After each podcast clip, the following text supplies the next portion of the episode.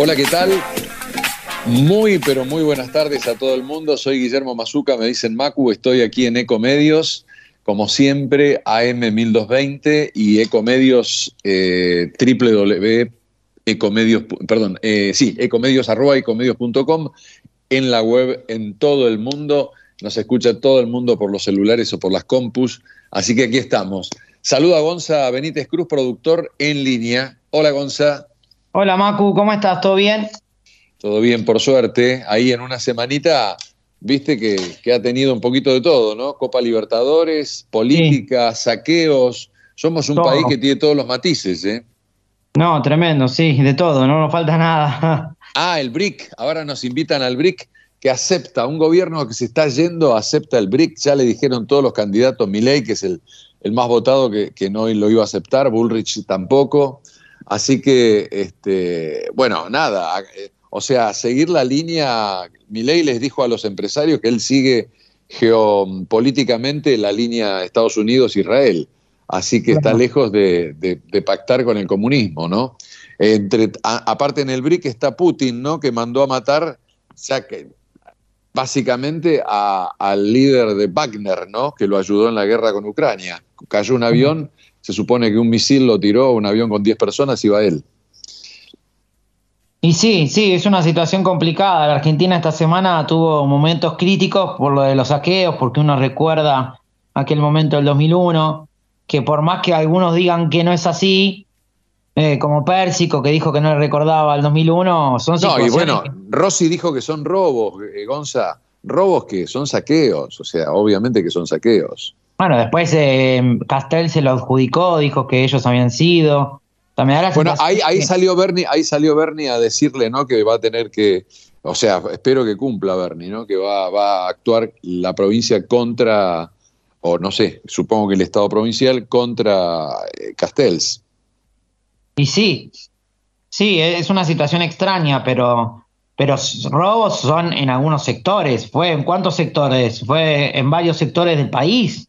No, es muy importante, no, fue un saqueo total y eh, por todos lados. Yo lo que puse en mi tweet es que si hubieran estado, que si no eran los K y el gobierno peronista, los saqueos hubieran multiplicado, ¿no? O sea que hay mucha, mucha cosa de asociaciones civiles y de perdón, sociales que están en contra del gobierno y que pueden haber impulsado esto, como el caso de Castells, pero, pero si no hubiera estado ellos en el gobierno, esto hubiera sido un drama. Sí, bueno, en la época de, la Rúa fue un drama, fue un tremendo. Exacto, exacto, bueno. Perjudican a terceros, eso es lo peor. Porque acá los magnificados son terceros y los, los, los, que generan toda la situación son los que le falta comida, supuestamente, que en realidad para mí no están así, porque la mayoría de los que van a robar son los que tienen planes, me parece. No, y aparte, obviamente, aparte se llevaban las bebidas alcohólicas, o sea, eh, y artículos suntuosos o suntuarios, no sé cómo se dice, pero robaban cosas que no eran para comer. O sea, esta la verdad. No, sí, tremendo. Tremendo. Bien, después, después prepárate entre nota y nota que vamos a hablar un toquecito sobre Copa Libertadores, ¿no? Porque Racing tuvo un buen empate en la cancha de Boca, ¿no? ¿Qué te parece?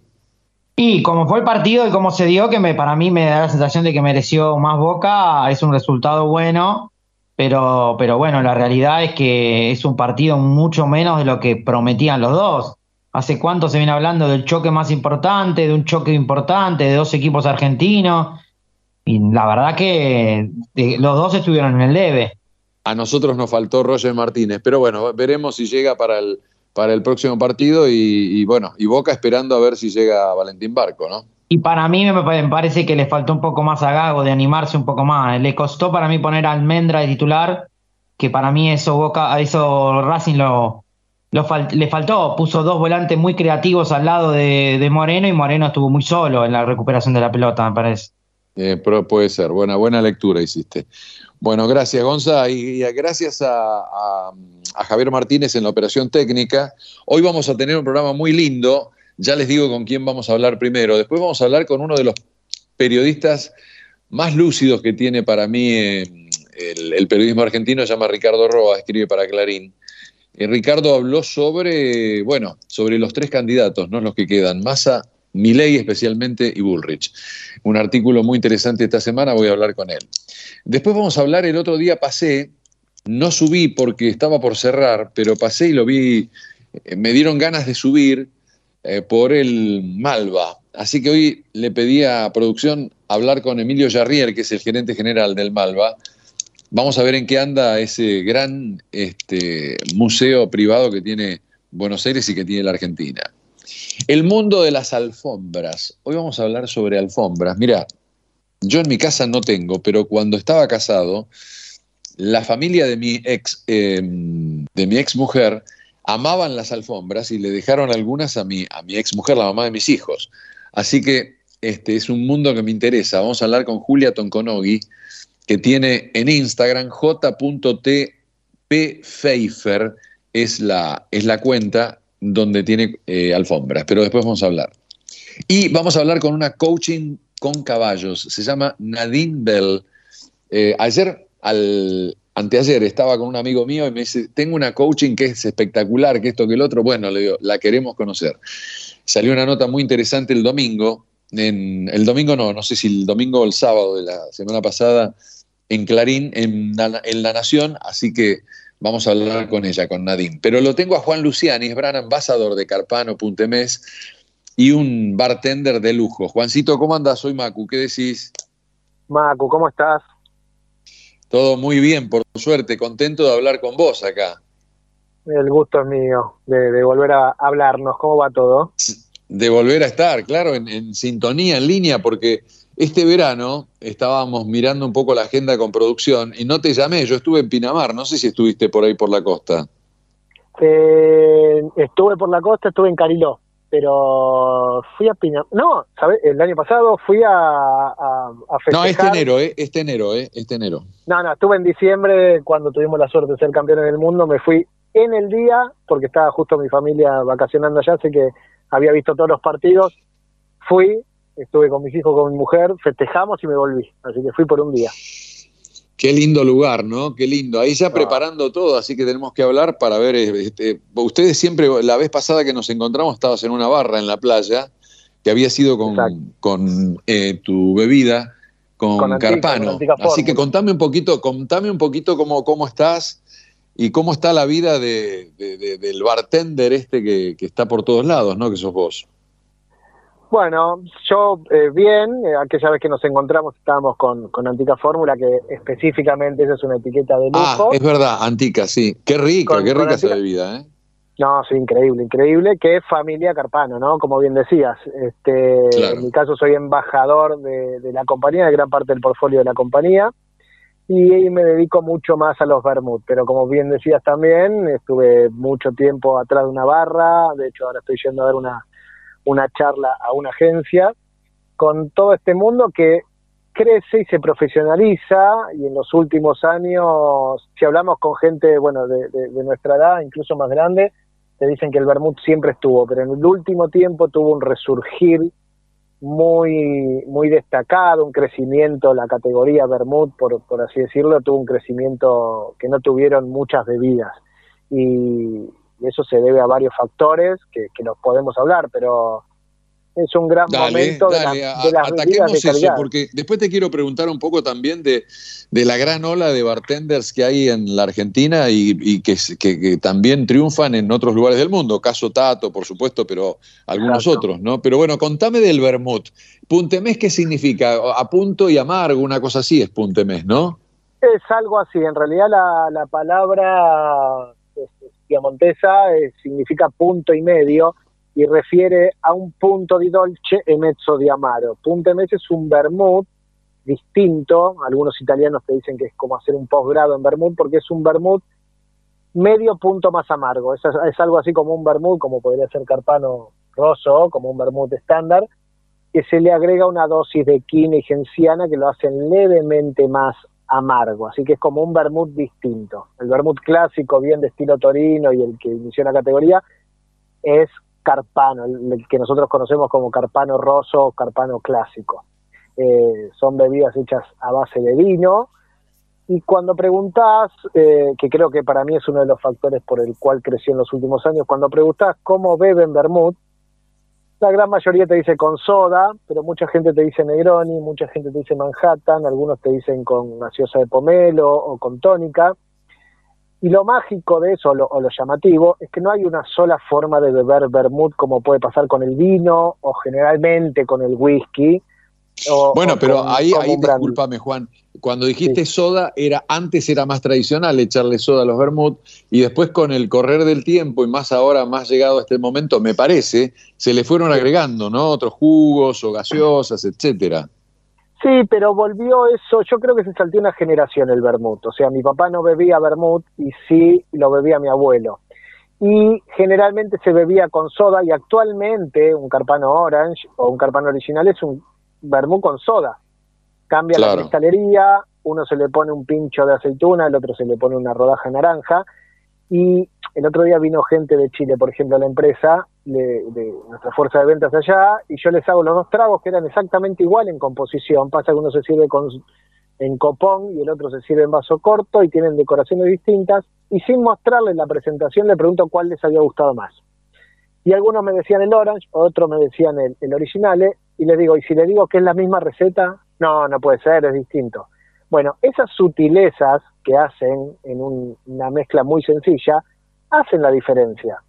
Entonces ahora hay un público que le presta atención a esas cosas, si vos decoras un cóctel con un slide de pepino o una rodaja de pepino para que se entienda, eso aromático del pepino va a estar en la superficie, cuando vos acercás la nariz y tomás, es muy específica la palabra, pero organolépticamente cambia la, la, impresión. Entonces no es lo mismo decorar con una rodaja de pepino, con un pincho de romero, o con una espiga de romero con menta, que son aromáticas que cambian, vos sabés que en, vos sabés de bebidas, así que en boca se captan cuatro o cinco sabores, pero en nariz una infinidad de sabores. Entonces, si vos te acercás y bebés, esa combinación de aroma y sabor hace que, la forma cambie. La forma de beber vermut tradicional, si tenemos que decir una, es con soda. ¿Y por qué? En, el caso de Carpano es, lo que lo levanta mucho. Porque la soda no tiene gusto. Entonces podemos todavía... Claro, le permite eh, expandir su, el gusto original. Exacto, el gusto original se mantiene, pero se abre, esto que decide expandir, y le agrega burbujas que a las bebidas aperitivas, que tienen la condición de ser aperitivo, de abrir el apetito, les va muy bien. Vos viste que un espumante es un gran aperitivo, un vermut con casi cualquier gaseosa, la gente lo prefiere con gaseosa de pomelo y no con jugo de pomelo. Los bartenders somos más de hacer cosas con jugo natural, pero pero las burbujas le va muy bien. Y con soda, esto te permite beber la, bebida original. Yo, creo que, yo creo que se usa más el, la gaseosa con porque es más cómodo, porque lo compras y ya está. Porque, por ejemplo, el jugo tenés que por ahí capaz si es natural tenés que exprimirlo y si no, bueno, tiene algún tipo de complicación, aunque ahora los jugos los compras en botella también, pero me parece que va más por ahí, ¿no? Es más, más rápido, más moderno, más, más ágil de tener directamente la botella, ¿no? De la gaseosa. Y lo, está, y lo estandarizás, ¿por qué? Porque el jugo de pomelo a los 20 minutos ya se oxidó. Bueno, podés hacer una jarra de jugo de pomelo, podés, pero ya le cambió el gusto. Y el pomelo cambia, vos agarrás un pomelo hoy y lo agarrás en enero y tiene un gusto distinto. La gaseosa está más estandarizada, obviamente. Pero te también quiero preguntar, Juan, eh, sobre el, horario. Recién eh, hay dos, perdón, que te interrumpí. Eh, disculpa, estabas terminando, perdón. No, no, no, no, no, no, era eso, era eso. ¿Cuál es el horario del vermú? Porque para mí el horario del vermú siempre fue antes de las comidas eh, yo, por ejemplo, ahora ya casi no tengo la costumbre de almorzar, almuerzo algo muy frugal, una, o una fruta o por ahí una, ensalada, según, según la actividad que yo haga. Si tengo una reunión, voy y almuerzo, obviamente, pero si es por mi organización, no. Em, o trato de evitarlo, o, como algo muy liviano. Pero ¿cuál es el horario? Y me encanta el vermú a mí, tipo 6, 7, 8 de la noche, más o menos, no 6, 7 u 8 de la noche, me parece, me parece más rico. Bueno, en este lado del mundo, que se ve mucho vermut acá en Argentina, generalmente es este horario que decís que es al mediodía, eh, porque tiene la condición de abrir el apetito. Entonces nosotros hacemos un asado con amigos en casa, si no tenemos que salir a manejar, nos podemos hacer un vermut tranquilo. la condición de abrir el apetito es este combinación de hierbas y baja graduación alcohólica que hace que vos te relajes, abras el estómago y vayas mejor predispuesto a comer. En Europa, específicamente en Italia, generalmente el vermut es más de ese horario que decías de la tarde. 6, 7 de la tarde, tipo after office. Entonces, cambia. Lo que sí, y es correcto, antes de las comidas. ¿Por qué? Porque antes de las comidas a vos te va a abrir el apetito y te va a predisponer mejor. Yo creo que vos hablabas de un almuerzo eh, frugal. Eh, yo creo que el crecimiento también del vermut tiene que ver mucho con eso, con que la gente, y post pandemia mucho más, le presta atención a cómo están creadas las bebidas. Y el vermut es un producto elaborado por ley con aromatizantes naturales, es decir, cuando tiene aroma a canela es porque se le puso canela, no esencia de canela. Es un vino aromatizado, un vermut. Y la aromatización viene, incluso el color, no se utiliza colorante, sino caramelo, que es azúcar quemado, o azúcar bruciato, es eh, un producto realmente natural y siempre fue un, producto accesible y de alta calidad. Eso es el vermut. Entonces, mm. Vos podés con el vermut hacer una mezcla sencilla de vermut y soda, carpano y soda, pero también te puedes hacer un Negroni, que es un cóctel clásico de vieja escuela. Qué rico, mi trago preferido, mi trago preferido. El mío también, claro, pero vos sabés que es muy alcohólico es un cóctel alcohólico. Es un cóctel que tiene tres partes iguales entre bitter, eh, vermouth y, gin. No tiene ninguna en alcohólico. Pero dentro de los 10 cócteles clásicos más emblemáticos del mundo, al menos 5 llevan vermouth. Entonces, vos podés elaborar algo de muy baja graduación alcohólica, como un vermouth con soda, y te puedes hacer un Manhattan que es whisky y vermouth. Entonces, el vermouth pasa eso. Claro. Juan, te quiero, quiero ahondar un poquitito ahí en la composición de un vermú. Vos hoy dijiste que tiene una base de vino, ahora estás hablando de hierbas naturales. ¿Cómo, cómo, está, cómo, ¿Cómo se compone un buen vermut? Un buen vermut se utiliza generalmente vino blanco. nosotros lo, lo, elaboramos con vino blanco, típico como se hizo en Italia desde 1786. Es al menos un 75% de la composición de un vermut es vino, tiene que tener vino blanco generalmente, se utilizan distintos vinos, pero generalmente blanco. El vino que se utiliza tiene una neutralidad particular, un grado de acidez particular, una oxidación lenta. Y ese vino, de hecho vos lo ves, casi que no tiene color y casi que no tiene gusto, ese vino este, se aromatiza. Se le ponen distintos aromatizantes. Para, y ese es el gran secreto del vermut, la combinación de hierbas. Eso es lo que hizo Carpano, el apellido Carpano, en 1786, cuando crea una fórmula que cautiva a un público por esa combinación entre dulce y amargo. Si vos tomás vermut, al principio lo encontrás como muy dulce y caramelo, y cuando lo tragás vuelve un picor, un gusto amargo. Esa estructura lo hace aperitivo.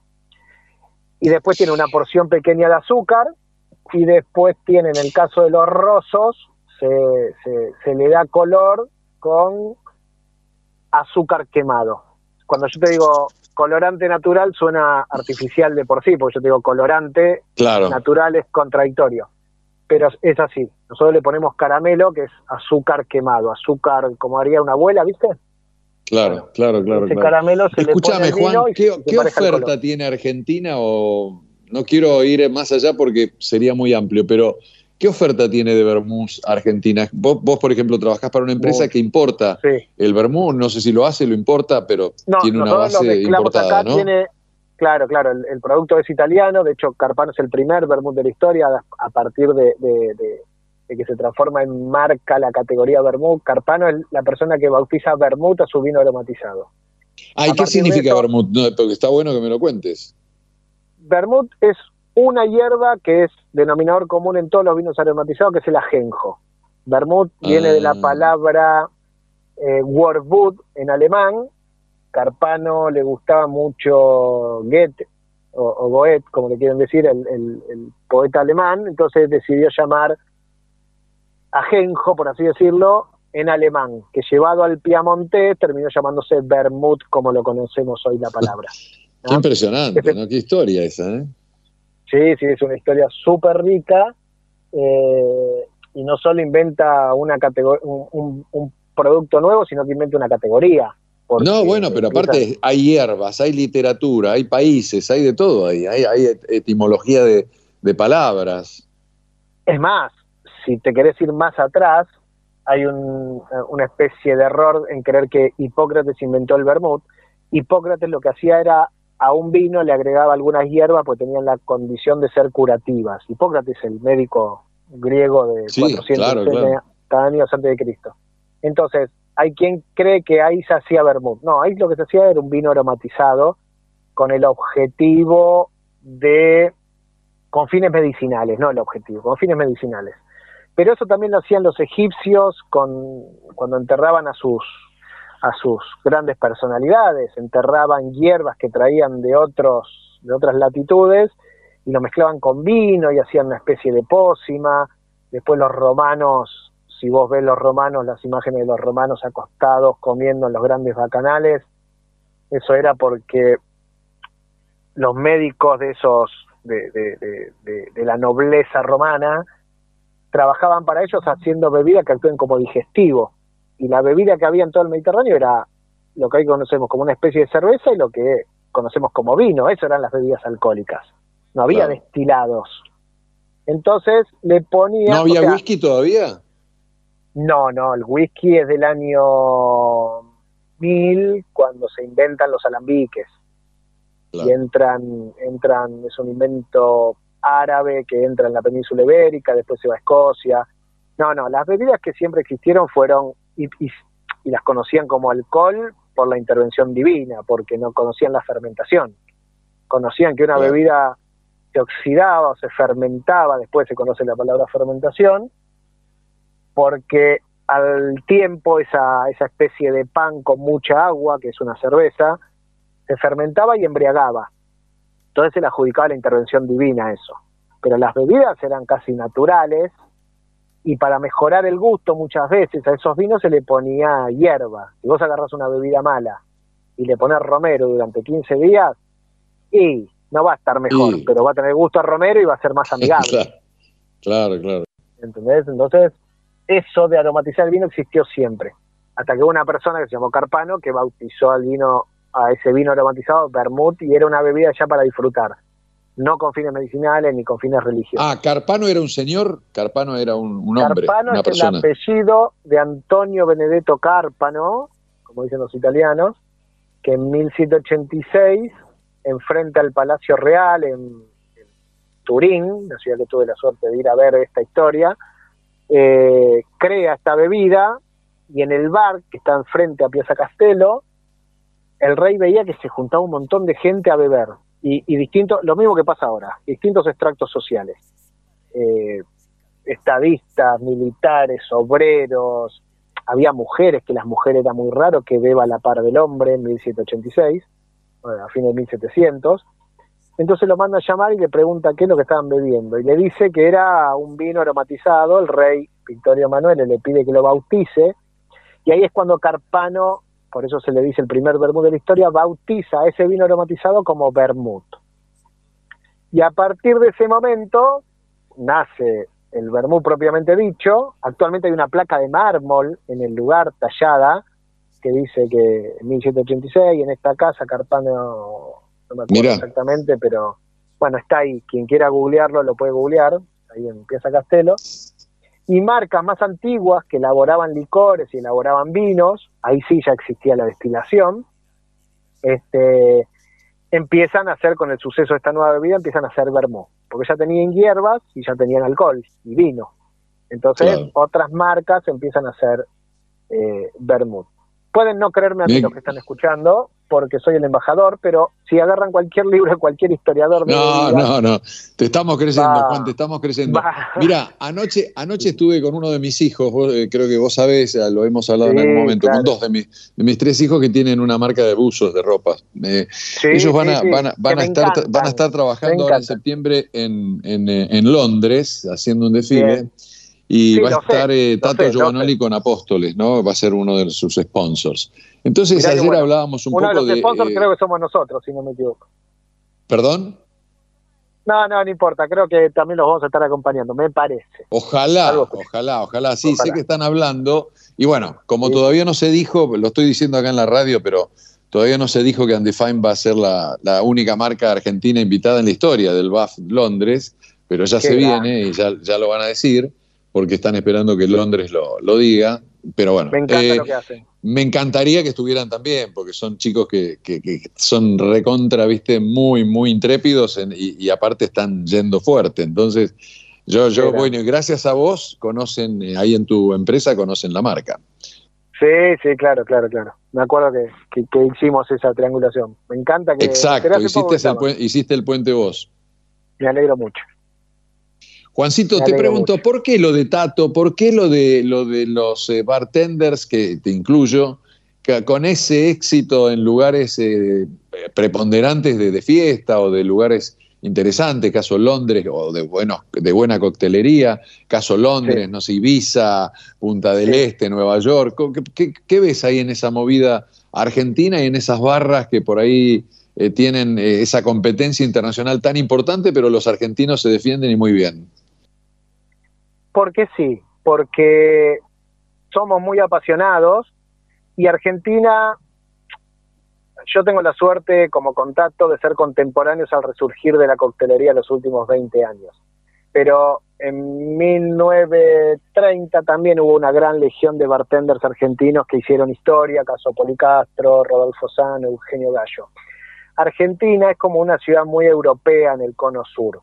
Tenemos mucha influencia europea por mi viejo, de los padres de muchos de nosotros, españoles y, e italianos, que cultivaron, cultivaron una cultura, entonces conocimos bebidas importadas.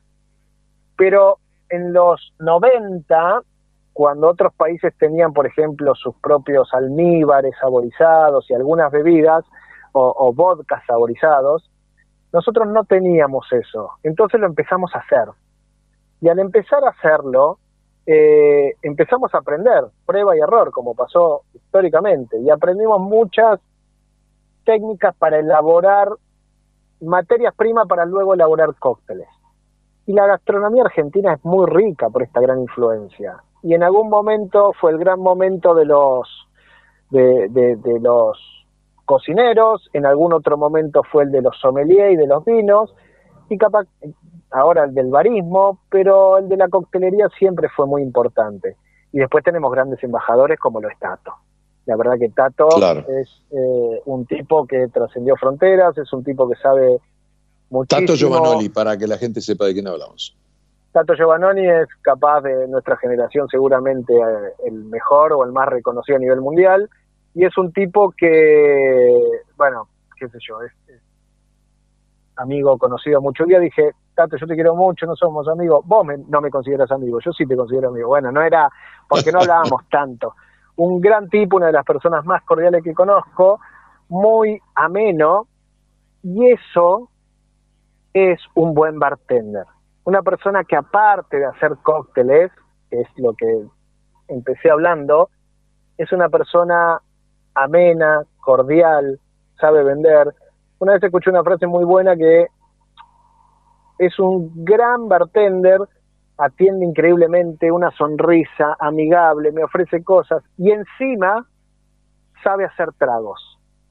O sea, como que hacer tragos es, un 20%. Y la realidad, como dijo un, gran tipo que era Gary Regan, que eh, falleció, uno de los gurús de la coctelería de los últimos 50 años, me lo dijo a mí en persona. Eh, y está en un libro, no es, es la frase de él, ¿no? ¿no? No es que me lo dijo a mí me dijo, mira, lo encontramos en un evento afuera, en, Berlín. Me dijo, mira, rara vez se van a acordar de vos por el trago que le hiciste. Se van a acordar por cómo se los hiciste, la hiciste pasar esa noche.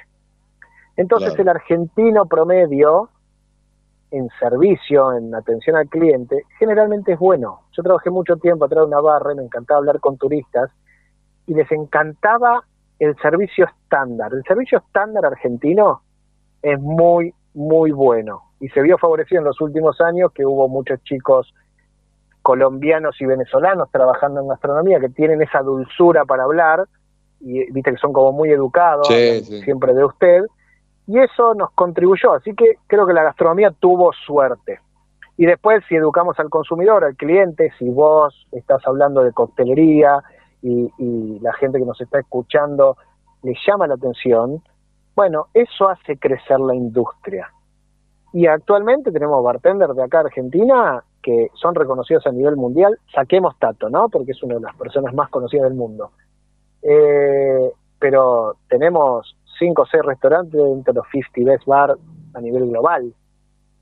Sí, sí, totalmente.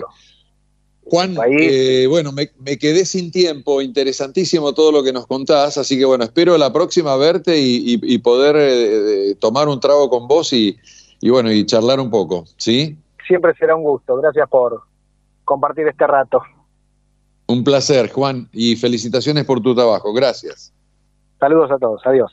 Adiós, adiós. Juan Luciani es ambasador de, gran ambasador de Carpano.mes y eh, él está trabajando para Antica Fórmula, Fórmula también.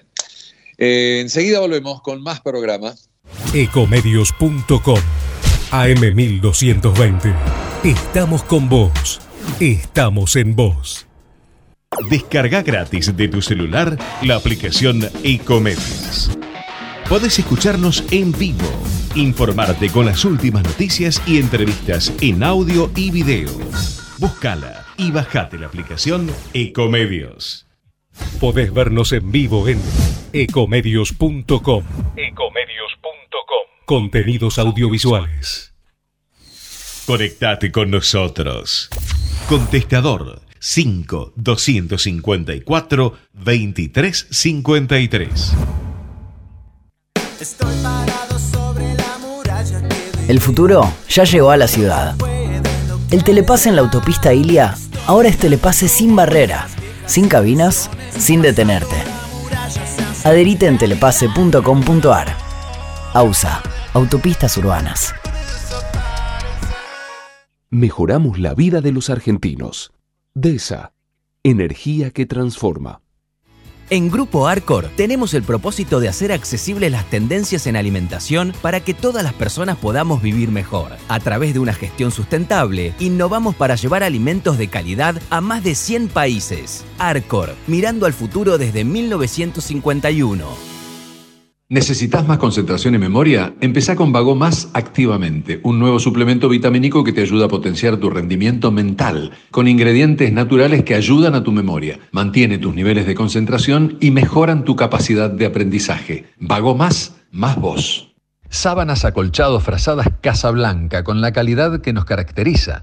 Casablanca es parte de tu vida. Seguinos en Instagram en casablanca.oficial o podés mirar todos nuestros productos en www.casablancablanquería.com.ar. La inseguridad golpea a toda la provincia de Buenos Aires.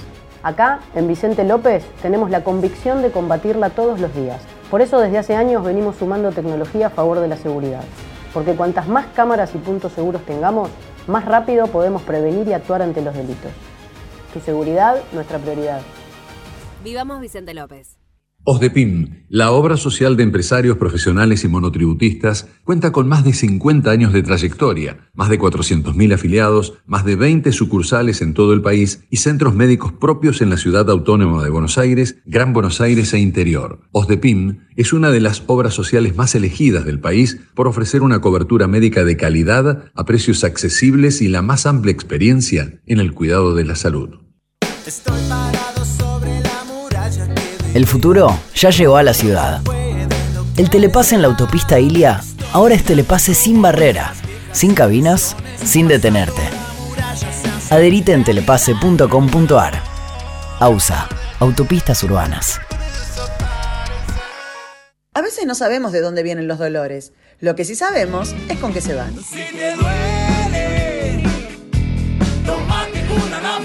Anaflex Plus, potencia analgésica en cápsulas blandas. Si te duele, Anaflex.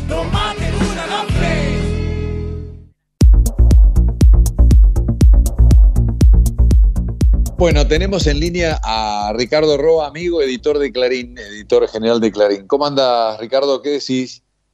¿Cómo te va acá a las corridas? Sí, me imagino, así que te agradezco la, te agradezco la atención. Si querés, a mí siempre me gusta hablar con vos porque tenés esa mirada tan realista de, las cosas. Y si querés, hablemos un poquito de los tres candidatos, Milei, Massa y Bullrich, que escribiste esta semana un artículo muy interesante. Y me gustaría repasarlo. ¿Qué te parece? Dale, dale, cómo no. Empezás vos Ahí hiciste hincapié en cada uno, sí. No, bueno, pero es eh, muy interesante lo que pusiste de cada uno de ellos, ¿no? Por ejemplo, por el más votado de mi ley, como que fue, creo que le daba título a tu, a tu artículo, que fue el que más entendió la, el que más entiende la realidad en la Argentina. Sí, no cabe duda de que expresa mejor que ninguno un sentimiento, por un lado, de castigo, de rechazo de la clase política, especialmente del gobierno, y por el otro lado, él encarna a, a, un, a los votantes adolescentes, jóvenes, que en su inmensa mayoría lo han elegido. En esto hay, un, hay una actitud que atraviesa a todos los sectores sociales y que, eh, y que ley encarna como la, la, presentación de algo distinto, de algo nuevo, que logra sintonizar con también un deseo y una, y una expectativa de que las cosas no sean un poquito distintas, sino que sean muy distintas. Hay también eh, una, en mi ley, una apelación a consignas populistas muy eficaces, ¿no? Como, como son la motosierra o Unión Argentina de la Construcción, Cámara Argentina de la, de la Corrupción. De la corrupción, claro. elegí, ¿por qué vas a votar una segunda marca en relación a, a, Bullrich? A Bullrich. Eh, sí, y, y, de esa manera él eh, se presenta como portavoz de un mensaje muy, muy concluyente, muy claro, que corre el riesgo de, todos esos mensajes, eh, que todos esos mensajes han corrido en candidatos y en figuras entre otros países, ¿no? que, que, terminan naturalmente eh, imposibilitadas de concretar, de cumplir, incluso en algunos casos en parte, lo que proponen, proponen hacer. Ya se ha mostrado que en los últimos dos meses él viró y de ese mensaje muy contundente a favor de achicar fuertemente el Estado, eh, eh, viste ese, ese, eh, esa partecita de un programa de televisión donde él aparece sacando de un, de un pizarrón los velcros donde estaban los nombres de los ministerios, ¿no? Fuera, decía, y fuera. Sí, sí, sí, sí, con Jonathan Viale. Johnny Viale. bueno, que lo convirtió en como que Los iba tachando, los iba tachando. Sí, sí, los arrancaba, o sea, fuera, fuera, bueno. Ah, no, es otro, es otro. Yo vi el de Johnny que los iba tachando. Sí, sí, sí. Hay uno que dice que yo, Ministerio de la Producción, afuera, Ministerio de Transporte, afuera. Bueno, el asunto que ahora no están tan afuera, porque eh, claro. ha, ha ido reemplazando el discurso de que achica todo, de que pone la motosierra y que se va con todo en algo bueno, no se trata de echar, se trata de reubicar, en realidad no. Eh, lo ha hecho con cuatro o cinco ideas iniciales de campaña, algunas de las cuales incluían en su comienzo cosas muy eh, polémicas, como era el tema de la, venta, de, armas, la venta de, sí, de incluso de órganos. Bueno, él ha cambiado. Hoy tenemos las armas, el tema de las armas, ¿te acordás? Sí, tenemos un Milei eh, más moderado bueno, pará, eh, Ricardo, vos, vos lo tenés muy claro y lo dijiste en la, en la nota, lo comparaste con, con Menem, pero digamos, Menem también, o sea, en la medida que le iba perdiendo las patillas, se iba poniendo como más atractivo para, para las derechas más moderadas, ¿no? bueno, Menem arrancó, tienen varios parecidos, Menem arrancó con, los mocasines blancos, ¿no? con las patillas, y, y, claro, abandonó los mocasines se cortó las patillas y de un populista casi primario en algunas cosas, se convirtió en una expresión, digamos, de una centro derecha más racional, ¿no? Claro. Muchas. Sí, sí, de, vestirse en la Avenida Alvear, en Charlie, en, en, Guido, etcétera, ¿no? Y, hagamos la, la, pizza con champán. Pero, pero este, este, este Milei eh, se, se, nutre del, del menemismo, se nutre con, la dolarización, se mete con los temas del Estado. A ver, el mismo CONICET, ¿no? Fue algo que Menem intentó achicar y no pudo. Tampoco Alfonsín no pudo, ¿no? Pero Con Lo- Dante lo Caputo lo, lo marcas en la nota. Sí, sí. estuvo del Bello con Menem, que finalmente terminó creando, paralelo al CONECIT, una agencia para achicar sin, sin, sin aplicar las ideas originales. E- en esto está Milei. Bueno, pero espera, ahí, ahí nombraste a Del Bello, la mujer del Bello no tuvo problema con la justicia después y eso, con Del Bello no, sí. no era ella. Absolutamente, absolutamente. Es, es- Sí. es el mismo, es el Claro. mismo del Bello. Claro, Ahora, no era una interlocutora muy válida, ¿no? No, no, no. Bueno, habrá que ver. ¿eh? Este, este jueves, este jueves Milei aparece de vuelta con idea Sí, que es absurda, ¿no? Que sí. es yo no voy En a el negociar, council, ¿no? ¿Qué dijo? Que no va a negociar con, con países comunistas.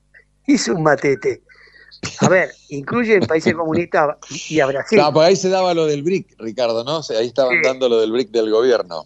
Claro, porque Fernández anuncia algo que va a tener que aplicar otro y le dice, no, campeón, no, no.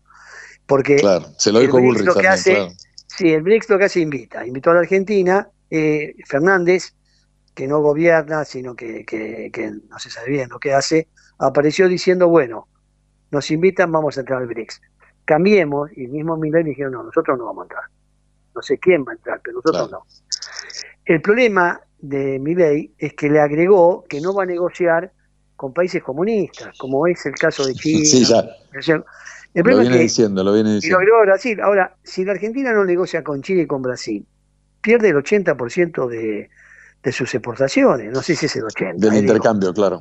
Claro, a ver, uno puede, por supuesto, negarse a, a comerciar con otros países, pero en el caso de la Argentina, el comercio exterior de Argentina, si vos le quitas a Rusia, a China, a Brasil, incluso a Irán, ¿con quién negocias?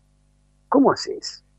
Ahí está como esa situación en la que no, no se puede saber a ciencia cierta si es o se hace, ¿no? Si, si esto lo plantea como una estrategia nada más que electoral para generar una posición de las que él genera y que producen adhesiones masivas, más emocionales que racionales, o si él en, serio piensa que esto se, se puede llevar. Esto es mi ley, ¿no? Todavía algo que produce eh, temor, dudas, pero que ha generado en la sociedad un apoyo muy importante, tan importante que algunos especulan con que esta, este, este crecimiento que aparentemente ha tenido después de las pasos puede que puede hacer que logre eh, ganar en primera vuelta. Sí, sí, sí, sí. Bueno, justamente, perdón, eh, Ricardo, pero justamente ahí Eduardo Paladini en tu diario, en Clarín, eh, hablaba de unas encuestas que estaban, que venían muy, siendo muy positivas para, para el propio Milei, obviamente después de las pasos, Sí. ¿no? Sí, ahí, ahí hay un par de encuestas que son encuestas que manda a hacer masa, Massa, sí, sí, sí, sí, las marcó, con la idea sobre todo de colocarse él en el balotaje. Viste que, que aquí hay objetivos distintos según la fuerza. Milei quiere, si puede, ganar en primera, y hay también un efecto paradójico en el gobierno. El gobierno alimentó a Milei todo lo que pudo para que Milei le, arro- le robe votos a Junto por el Cambio. Esa fue su Se estrategia fue, para las claro. PASO. Se le fue la mano, ¿no? Se le fue la mano. Bueno, algo de esto pasó con Menem, ¿eh? Que Menem, no sé si te acordás, ¿Con Menem- Cafiero decís vos? con Cafiero, sí. Cafiero era el candidato opuesto, bueno, y Claro. no solo le ganó a Cafiero la interna Menem, ganó la presidencia. Algo que parecía Ahora- imposible. Ahora, Ricardo, la pregunta es, este, este Milei, sin el peronismo, sin una fuerza, porque el otro, Menem, todo el peronismo se volcó a apoyarlo, aunque había disidencia del peronismo más de centro de izquierda. Pero digamos, ¿vos cómo lo ves a eso? ¿Él podría lograr una, una movida así, Milei, sin una fuerza que lo, que digamos, que una base que lo sustente? O sea, además de ganar una elección, pero una base este, eh, política. Yo creo que, primero, para, para ganar hay que tener votos. No, no hace falta otra cosa que votos. Otra cosa es gobernar. Para ganar hay que tener votos. Milei los tiene, sí. No se sabe si son suficientes. Lo que no tiene Milei es aparato. No tiene ni un aparato político, o tiene un aparato político bien reducido, ni tiene tampoco un equipo que lo contenga, que lo asesore, que lo proteja y que además lo enriquezca, que es lo que necesitan los candidatos. Cuando se ven fenómenos parecidos, encontrás diferencias muy importantes. Por ejemplo, Bolsonaro. ¿Era alguien que expresaba cosas parecidas? Sí. Pero Bolsonaro tenía dos grandes eh, apoyos. Tenía como el apoyo de la Cámara. Militares y bancos. Claro. militar y empresarios, empresarios, y liberales. Y tenía, después se incorporó otro como los evangelistas, bueno, pero tenía además el ejército, el ejército, con cuadros muy formados, a los cuales él además respetaba especialmente porque era militar, había sido militar. Entonces, tenían una influencia muy grande sobre él. Y era gente muy preparada, muy organizada. ley es parte del discurso de Bolsonaro sin lo que lo rodeaba a Bolsonaro. Y, y con una dificultad mayor que todos conocemos, que es cualquiera que llegue, ley si llega, va a llegar con un banco central eh, defondado, va a llegar en una situación desde el punto de vista de la economía extremadamente complicada. De manera que hay, hay cosas que hay, aunque digamos se pudiesen hacer o uno entendiera que son correctas hacerlas, no se pueden hacer hoy porque la Argentina va a vivir, cualquiera sea el, el presidente, una situación de necesidad y de crisis económica eh, que, que, aún haciendo las cosas que, que, en general la mayoría supone hay que hacer, va a llevar mucho tiempo para encarrilar esta situación tan complicada que deja el dinerismo. Claro. También pensaba lo de Trump, ¿no? A él lo apoyaba, lo, bueno, lo apoya el Partido Republicano, ¿no? O sea, ahí, ahí Javier tampoco tiene, digamos, esa estructura, ¿no? Sí, Trump es como una especie de, de, mosca verde dentro del, Partido Republicano, cuyo staff, cuyo, cuyo grupo central eh, no lo quería. No, lo quería. Pero, pero finalmente el Partido Republicano es el que le da a Trump la posibilidad de contar con esos 10.000 cuadros, no sé si son 10.000, 5.000 o 20.000, que son los que conducen el Estado. Porque este es el tema de mi ley, ¿no? No se puede hacer un, cambio con, con palabras, con discursos, solamente con eso. Hay que hacerlo con, con política. personas, y, claro, y, hay que hacerlo con personas que lleven adelante los programas con las políticas de cambio. Eso no lo tiene. No tiene nada de eso. Esta semana ahí vos te referiste al discurso de Mila y también estuvo la reta que se puso a disposición ahora de, de Bullrich. A mí me parece que la lastimó mucho con esa interna en mi opinión. ¿Cómo viste ese, ese sangrado que tuvo el, Juntos por el Cambio y, y, la derrota frente a Javier Milei? Mira, los de Juntos por el Cambio, eh, en particular la reta, eh, partieron de una premisa que se reveló equivocada, que era una buena interna, una interna fuerte, una interna intensa, va a dinamizar a la fuerza y le va a dar mayores posibilidades electorales. Esa era la premisa. Se basaban en parte en lo que había ocurrido dos años atrás en la provincia de Buenos Aires, en la interna entre Diego Santilli y Manes. ¿Te acordás? Mm, sí, Fue una interna muy fuerte, después de lo cual ganaron la provincia. Exacto, ganó, ganó Santilli y se puso a disposición sobre, Manes. Y esta fue la, la idea, la experiencia que lo impulsó a la reta a eh, promocionar una interna fuerte. Lo, decía públicamente, esto nos va a ayudar. No, no ayudó, por dos razones no ayudó, creo, fundamentalmente. Primero, porque eh, fue una interna larga en la que ellos dejaron de, de hablarle a la sociedad. Ellos dejaron de tener en cuenta al, al votante y solamente tuvieron en cuenta las necesidades, lo que para ellos era prioridad desde el punto de vista de ganar las elecciones para designar los candidatos. El otro problema es que en la sociedad se vio esto como una especie de, de confirmación de que la política iba a contramano de las necesidades de la gente. Vos fíjate que recién ahora se han planteado resolver este tema eh, terrible y urgente de, los alquileres.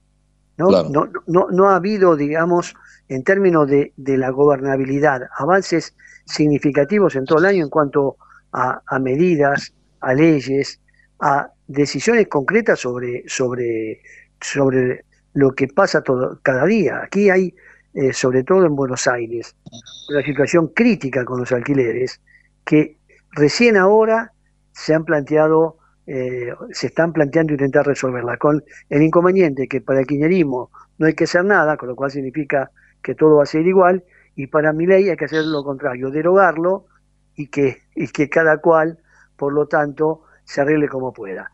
En eso me parece que Cambiemos está expresando una actitud mucho más racional y pegada a lo que uno supone que se hace desde un gobierno, establecer determinadas pautas que tienen que ser aplicables y respetadas por todos. Claro, como una especie de, regla, de una reglamentación, digamos. Sí, mi ley plantea que no haya reglas y, y el gobierno plantea que las reglas sean las Mientras tanto, esto se puede trabar y por lo tanto que esto no, no, no, no sufra ningún cambio. Claro, ahí vos marcas como que el lugar de, de, Bullrich es un lugar más incómodo que el de Massa y el de, y el de Milley en tu artículo. Es el más difícil porque acá hay un votante muy emocional por Milley que muy difícilmente cambie, ¿no? que ha elegido esta opción, puede ser por castigo, no es por castigo, mejor dicho, puede ser por alguna expectativa, pero en definitiva hay como una adhesión más emocional que otra cosa y por lo tanto a ese votante, votante las cuestiones que tienen que ver con lo que se dice, con las políticas, con los planteos, importa poco. El, el, otro núcleo de votantes de mi ley, o hay un núcleo de votantes de mi ley, que oscila entre Bullrich y Milley con la idea que puede estar no decidido, porque seguramente, seguramente son los votantes que le ven a Milei como en un punto más decisión de hacer las cosas, pero por el otro temen que precisamente estas eh, salidas a la banquina de Milei, la que acabamos de contar sobre no voy a negociar con países comunistas o, tantas otras, lo lleven a votar por la Burrich. Burrich necesita dos cosas. Por un lado, contener el frente interno ¿no? y evitar encontrar la manera de que, de que las heridas que dejó la interna eh, no, no la afecten o la afecten poco, y por otro lado, conquistarle un voto que hoy eh, tiene como más atractivo para, para el lado de mi ley que para el de ella. Si resuelve estas dos cosas, creo que, y si mi ley además hace cosas como la que hizo con respecto al tema de, de, de, y de no negociar con los comunistas, cosas de este tipo pueden acercar a, a Bullrich a una situación de balotaje eh, y, y, en cambio a Milei bajado de ese porcentaje del, del 40%. Claro, claro. Antes de la última parte y de preguntarte sobre Massa, estamos hablando con Ricardo Roa. Ricardo, te pregunto personalmente, eh, ¿qué te pasó el domingo de la elección cuando se empezó a hablar que ganaba Milei? ¿Qué te sorprendiste? ¿Cómo lo, cómo lo viviste? Sí, como todo, sorprendido, por supuesto, sobre todo por las diferencias, porque todos sabíamos que, eh, los que estamos, digamos, trabajamos en esto, que Milei iba a ser una buena elección, pero la buena elección era de 20, de puntos, 20, 20 y pico más. ¿no? acá acá lo, lo que se demostró es que más o menos que Juntos por el Cambio hizo menos lo que se preveía, el gobierno hizo más o menos lo que se preveía y, y Milei hizo mucho más de lo que se preveía. En ese menú quedó, quedaron esos tres tercios, pero, pero, pero digamos por un ratito nada más, por un ratito nada más. Y, y ahora se verá si, si se va hacia una situación en donde Milei, gracias al, empujo de haber, del empuje de haber ganado, eh, crece lo suficiente para llegar al 40, suma, y si eh, en cambio, y si eh, Patricia Bullrich se acerca eh, más, teniendo en cuenta que Massa crece de otra manera. Massa crece por el lado de, algunos de los que votaron otras opciones, de los que no votaron y vayan a votar, de alguna gente que, eh, que frente a la posibilidad de que gane mi ley, lo vota, teniendo en cuenta alguna identidad histórica, sobre todo con el peronismo. Pero el problema tiene Massa es el, también el que vemos todos, que, sea, que es la crisis económica, que es la crisis social, y que va a llegar en una situación en la que eh, normalmente un ministro de Economía a cargo de enfrentar la crisis no, no podría ganar, ¿no es cierto? Claro. Ahí muy bien en tu artículo marcás que Massa le echa la culpa a Guzmán, no sé, a otro, a ese, pero digamos hace como un año que está ya con el Ministerio de Economía y no muestra avances. Así que te quiero preguntar finalmente por la elección de, del oficialismo, de los K, de Massa, etcétera, y, un poco terminar con, con los 13 candidatos a presidente que tiene la Argentina. Mira, Majo, yo la verdad es que nadie sabe bien qué puede pasar con el voto del gobierno. El gobierno en realidad hoy está como acéfalo, en el sentido de que hay un presidente que no se entera lo que va, una vicepresidenta. Ni al fútbol, ni al fútbol, está jugando los miércoles a la noche, no, hace nada. No, no, y además dijo, el, no sé si fue el, miércoles, que dijo algo así como, él no tiene que opinar porque no es candidato. Ah, sí, sí, sí, sí, no, el miércoles pasado, sí, tremendo. Es extraordinario. ¿Cómo es que si no es candidato no puede opinar? Bueno, al día siguiente habló, explicó de cómo era el gobierno. A ver, está un poco confundido, pero lo cierto es, él no se entera, Cristina Kirchner no quiere enterarse, porque el gobierno no es ella. Es apenas la vicepresidente, pero no es ella. Y Massa, sobre la crisis, también mira un costado, porque lo que hace es aplicar de alguna manera lo mismo que aplican Alberto Fernández y Cristina Kirchner, que es, yo no tengo nada que ver con esto, esto es culpa de Macri, bueno, claro. y después con Guzmán, que huyó. Se lo dijo a dos voces, ¿no? Lo dijo en vivo y en directo el otro día, a los pocos días de la derrota. Que él se está sacrificando por la patria, dijo eso. Eh, no, no es que hizo todo lo que pudo para llegar a ser ministro, no, no, él se sacrifica por la patria, agarró ahí una, una brasa caliente, no, no va a dejar de ser lo que hace y ahora, como candidato, promete resolver la cosa que no está resolviendo eh, como gobierno. Bueno, eh, se verá. Yo creo que es muy difícil ahora hacer un pronóstico eh, de, lo, de lo que viene. Lo que está claro es que el, el 60 y pico, 70% de la sociedad dijo no hace mucho en las pasos que no quiere más que gobiernen los que lo gobiernan. Esto es un mensaje. Si más Absolutamente. a partir del miedo, de la campaña de miedo, en el sentido de que es, eh, somos nosotros defendiendo los derechos contra la derecha, somos nosotros o, el caos, si él puede generar ahí algún tipo de mayor musculatura electoral, se verá. Eh, me parece que en eso estamos y todavía faltan eh, como cincuenta y tantos días, ¿no es cierto? Tal cual. Ricardo, como siempre, gracias por la atención, gracias por tu tiempo, te, deseo lo mejor. Muchas gracias. A ustedes, un abrazo. Chao. Chao. Chao, chao. Ricardo Roa, editor del diario Clarín, hablando con nosotros. Ya volvemos. Desde Buenos Aires, transmite LRI 224, AM 1220, Ecomedios Podés vernos en vivo en ecomedios.com. Ecomedios.com. Contenidos audiovisuales. Conectate con nosotros. Eco arroba ecomedios.com.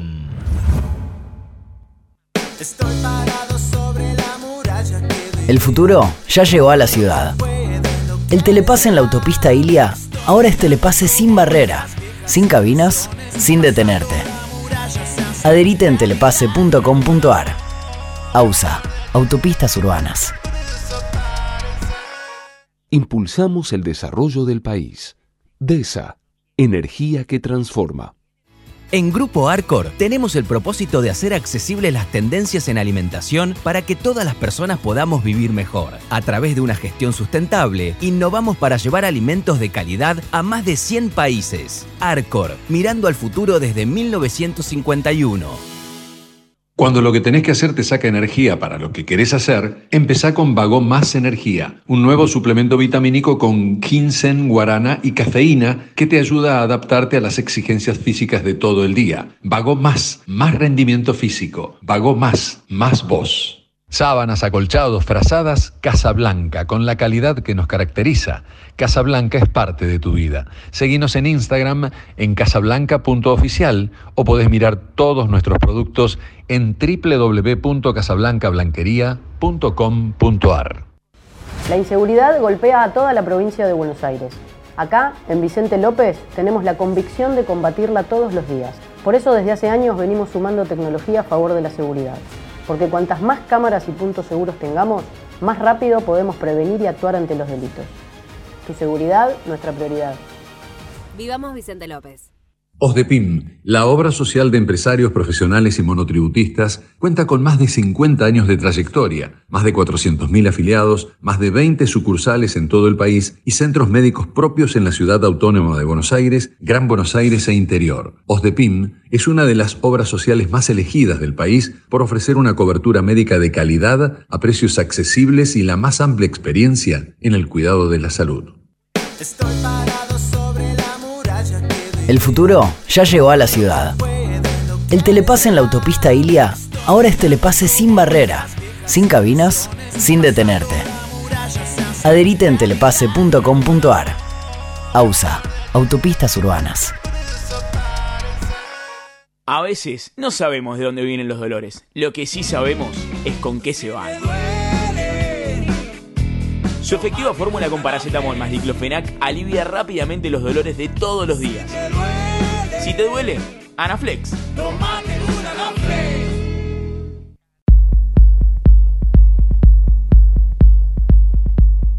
Seguimos con nuestro programa de esta tarde. Ahora voy a hablar, el otro día estuve por las lindísimas instalaciones, aunque no subí porque ya era casi eh, momento de cierre, por el Malva. Siempre me impacta, me impresiona mucho pasar por ahí. Tomé algo en, la, en la cafetería que tienen abajo. Y me acordé de mi amigo Emilio Yarrién, el gerente general de Malva, que lo tengo en línea. Hola Emilio, ¿cómo andas? Soy Macu. Hola Macu, ¿cómo estás? No te voy a perdonar que no me avisaste. Es verdad, es verdad, pero, pero es que fui, en realidad no tenía previsto ir, tanto que fui casi al cierre y no pude subir y me quedé con, dije, uy, no, no estoy pudiendo, creo que eran 8 menos 10, creo que estaban cerrando ustedes 20 horas, una cosa, ¿sabes? Claro. Entonces, este, bueno, me tomé de apuro ahí un cafecito y me, y me fui, tenía el auto estacionado a la vuelta, pero dije, qué lugar tan maravilloso, tan lleno de luz, hacía mucho que no hablaba con vos. Entonces, bueno, ahora estamos, tenemos la oportunidad, así que contame cómo estás, cómo estás vos. Muy bien, por suerte, bueno, y aprovecho ya que eh, caíste justo este día que hoy hay una inauguración de una muestra de Edgardo Jiménez. Ah, eh, espectacular, la vi. Está sentado con sus pies eh, mirando hacia adelante, descalzo. Ah, sí, sí. Así es, empieza a, las 19 horas la inauguración, así que aprovecho para bueno, bueno, estaré invitado, estaré invitado a, entonces. A que vengan, sí, sí, sí, sí. Y Perfecto. te digo que bueno, subí a sala y me quedé impresionado de lo bien montada que está, estéticamente impecable, da gusto de verla. Emilio, contame, que, bueno, justamente, hablemos un poco de, este artista. ¿Qué, es lo que viste? ¿Qué es lo que pudiste observar? ¿Cuánto va a durar esta exposición? ¿Cómo, cómo se compone? Mira, la, muestra va a durar hasta febrero, no, perdona, hasta, hasta diciembre. Ya te digo la fecha exacta. Eh, es un artista pop, una, obra muy colorida, eh, muy, muy, muy grandes, grandes artistas argentinos hace muchos años. Eh, se trabajó mucho en los 60, en la obra que se está presentando es todo, todo de esa época. E inaugura hoy hasta el 13 de noviembre va a estar. Mira vos, mira vos. ¿Y qué tiene? Hay una, ¿Cómo es? ¿Dónde, ¿Dónde se exhibe en el Malva? ¿Tienen un piso de exhibición? Esto es, el, segundo piso, con la sala que nosotros le llamamos sala 5. El segundo piso es la sala completa y es eh, mucha obra instalativa, hay instalaciones de películas que se han realizado del cine argentino en donde él hizo las escenografías, eh, maquetas de, porque él hizo también de arquitecto, entonces hay maquetas de obras que hizo él, eh, muy, muy agradable, muy, muy, muy... No, ha hecho de todo, tapas de libros, me acuerdo que alguna vez fui a alguna presentación de un libro que que la tapa la, la, la, había hecho él. O sea, es un artista multifacético, un artista, gran, gran artista, muy interesante. ¿Cómo es eso? ¿Es, gratuito? ¿Se paga? ¿Cómo, cómo es para hoy, la gente hoy que a las escucha? 19, hoy a las 19 horas es eh, una inauguración abierta al público, o sea que es gratuita, no, no hace falta traer- presentar invitación. Eh, así que bueno, el que quiera aprovechar hoy para recorrer esta, esta muestra lo puede hacer. Y bueno, después todos los días, menos los días martes, de 12 a 20 horas, se puede recorrer el museo y ya sí es eh, con ticket. Claro. Eh, ¿Cuán- sí. ¿Cuánta sí. obra tiene el museo actualmente y cómo va creciendo eso? ¿Cómo se administra ese tipo de, llegada, tiene- de llegada de obra? Tenemos ya la donación inicial del fundador fueron cerca de 220 obras y hoy tenemos más de 700. Eh, mucho se está comprando últimamente con el aporte de un comité de adquisiciones que son donantes que hacen esta donación específica para que nosotros podamos comprar eh, obras para el museo. O sea, es una donación con un fin específico de compra de obras. Eh, y, así- y- así mientras tanto el fundador, o sea, Constantini, está activo, o sea, él participa de estas compras. Eh, sí, también, también, y la presidenta de, Mal, de Malva, que es Teresa Buglieroni, también eh, participa, y también muchas veces nuestro sponsor, el banco sponsor que tenemos, siempre nos hace una donación para la compra de obra en eh, la Feria de Arteba. Si que querés, bueno. si querés decir el nombre del banco, no hay ningún problema. Creo que es Eh, ¿no? el, Es la ICBC. el ICBC, claro. Te, te hago esta pregunta, entonces, ya que estamos en este terreno, ¿cómo funciona? Es decir, ¿es, es una, una obra creada por Constantini que do- donó o, o para quién queda? ¿Que ¿De, de quién es propiedad el Malva? ahora es, eh, la, es la Fundación Malva, es la dueña de, del Museo Malva, digamos. Esa es la donación que hizo Eduardo del el edificio, más toda la, la colección. Hoy en día la presidenta de Malva es Teresa Buglieroni y Eduardo quedó como socio fundador, digamos, como presidente honorario, por ser el, el fundador. Y también se formó un board con más personas que están, digamos, manejando el museo. Se, se institucionalizó más a partir de la despersonificación de Eduardo, te que antes se llamaba Sí, colección de Eduardo Constantini, bueno, todo eso se cambió. Eh, es necesario generar este tipo de apertura para que el museo se pueda sustentar a lo largo del tiempo. Eh, claro. Porque si no, claro, dependía de su persona.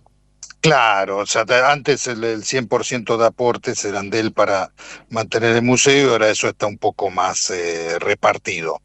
Eh, te digo esto porque ponele, el museo tiene por ahí tiene un presupuesto anual de 4 millones de dólares y se recauda 2 millones con todas las actividades que se hacen. O sea que Claro. estamos recibiendo un aporte de 2 millones de dólares anuales. Claro, claro. Ahí tienen mucha actividad también con la sala, ¿no? Con la, la ¿cómo es? Con el microcine que, que, que organizaron, que está Ah, muy bueno. sí. De jueves a domingo, generalmente de, de 18 a 24 horas, funciona la sala de cine, viernes y sábados hay trasnoche, y te digo que es algo llamativo lo que está pasando, ¿no? Este año vamos a tener un récord de público nuevamente. Para que te des idea, el público habitual de Malva son 360 mil personas al año, para que digamos es un buen año. En 2019 habíamos alcanzado 520 mil visitantes. Eh, bueno, costó levantar eh, en pandemia, que estuvimos mucho tiempo cerrados, post pandemia. El año pasado vo- volvimos arriba de los 350 mil y este año ya a julio tuvimos 300 mil visitantes. O sea que estimo que terminaremos cerca de 450 mil, va a ser un, un año con mucho público. Pasa, Bien, lo claro. mismo en el, pasa lo mismo en el cine, se duplicó la cantidad de visitantes mensuales, que el año pasado venían un promedio de 3.500 vis- eh, espectadores, ahora estamos en 7.000. O sea que como que estamos en, en un año muy concurrido de visitas. Qué bueno, qué bueno. ¿Y cómo al eligen las películas? ¿En qué circuito están? ¿Qué tipo de películas se ven en el Malva? Uy, hay, hay un poco de todo. Tenemos de, la suerte de contar como director con Fernando Peña, eh, que lo- muchos lo deben conocer por los programas que tenía en televisión, eh, y tenés todo tipo de ciclo, desde películas clásicas, estrenos, películas que todavía no salieron al circuito comercial y que muchas veces por el éxito que tienen aquí después saltan al circuito comercial, se van armando ciclos mensuales con una temática determinada, hay veces que tenés ciclos de películas mudas con eh, música en vivo, eh, pero te puedes encontrar con, digamos, con muchos temas distintos, desde películas clásicas hasta éxitos del VHS de los años 80, un ciclo de vampiros, eh, va, va variando. De todo, de todo, claro. siempre pero no están, no están dentro de un circuito comercial de cine, o sea, es una, un armado propio que tienen ustedes. Claro, y la mayoría de las películas se pasa todavía con los proyectores de rollo de 35 milímetros, 16 milímetros. Claro. Eh, eh, casualmente este mes estuvo pasando una película que contaba un poco la historia de la vida del director de Fernando Peñas, Una vida oscura creo que se llama, y él tiene una colección importantísima de películas en fílmico y cuenta todos los problemas que trae aparejado y debe ser la, la colección más importante que hay en, en Argentina hoy en día. Mira vos. ¿Cuánta obra, de, hablaste de 700 obras eh, que ya tiene el museo en, en, la actualidad? En la actualidad, sí. Y tenemos en exposición de esas eh, 700, generalmente hay 200. Y ahí te digo también, hoy en día si venís tenés la posibilidad de ver la sumatoria de la muestra de las obras que ya son de la Fundación Malva, más las obras de la colección del fundador, de Eduardo. Entonces está Ah, frente a una colección de arte latinoamericano que no sé si vas a ver en otro lugar. ¿Para esa Porque- colección está permanente en el Malva o está ahora en este momento? Están en la colección permanente que este armado va a durar hasta diciembre del 2024. Se tomó la resolución de, como ya tenemos obras de más como para cubrir la sala, cada dos años se va a ir cambiando la en la sala de colección. Mira qué interesante. Te quiero hacer una pregunta. ¿Qué estudiaste y cómo llegaste a ser el gerente general del Malva? Uy, que mira, yo de, de soy contador público y tengo también hecho una maestría en finanzas. Eso fue antes de... Perdón, ¿se cortó una maestría en qué? Perdón, no, no escuché. en, en finanzas corporativas. Ah, y digamos que me entré en principio para ordenar eh, todos los temas empresariales, digamos, de, de Malva, toda la parte operativa Sí, y administrativa. Y después de una vez que ingresé acá, me hice una maestría, un posgrado de comunicaciones integrales de marketing para asociarme con el tema de los sponsors y tener otro tipo de comunicación con las empresas. Y hace dos años me hice una maestría de curaduría de arte contemporáneo. O sea que ya ahora te completé el perfil redondito. Claro, claro, claro, claro, claro. Pero mira qué interesante, ¿eh? Ahí, ahí estás, eh, eh, tenés tu oficina en el lugar, o sea, te manejás, o sea, para vos el Malva es, es una empresa, digamos. Sí, siempre que salgo al hall digo, uy, qué lindo patio que tengo en, eh, en mi oficina. Claro, claro, totalmente. ¿Está abierto desde qué hora a qué hora el Malva? Desde las 12 del mediodía hasta las 8 de la noche. Los miércoles, que ahí tenés un descuento de mitad de precio para el público general, jubilados, estudiantes, docentes y niños entran gratis, abre a las 11 de la mañana. Ah, perfecto. Emilio, te agradezco la atención, te mando un abrazo fuerte, espero verte pronto. Te agradezco yo a vos y bueno, me vino bien esto de pasar el mensaje para que vengan a ver la inauguración hoy. Siempre un placer hablar con vos, Macu, y bueno, espero encontrarte pronto. Igualmente, Emilio, gracias, un abrazo. Un abrazo grande, chau, chau. Es el señor Emilio Jarrier es el gerente general del Malva, hablando con nosotros esta tarde. Enseguida volvemos.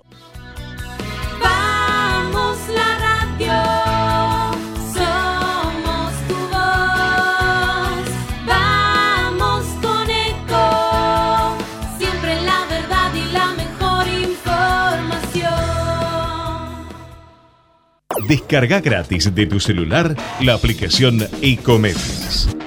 Podés escucharnos en vivo, informarte con las últimas noticias y entrevistas en audio y video.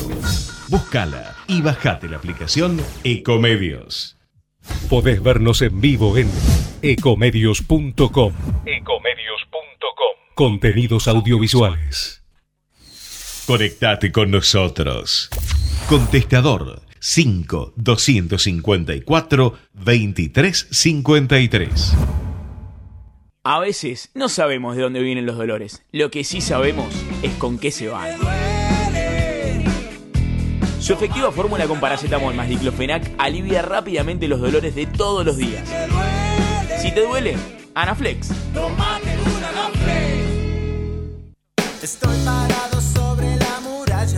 El futuro ya llegó a la ciudad. El telepase en la autopista Ilia ahora es telepase sin barrera, sin cabinas, sin detenerte. Adherite en telepase.com.ar. AUSA, Autopistas Urbanas. Mejoramos la vida de los argentinos. DESA, energía que transforma.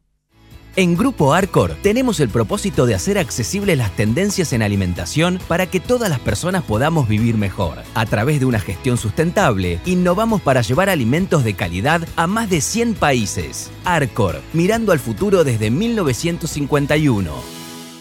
¿Necesitas más concentración y memoria? Empezá con Vago Más activamente, un nuevo suplemento vitamínico que te ayuda a potenciar tu rendimiento mental, con ingredientes naturales que ayudan a tu memoria, mantiene tus niveles de concentración y mejoran tu capacidad de aprendizaje. Vago Más, más vos. Sábanas acolchados frazadas Casablanca, con la calidad que nos caracteriza.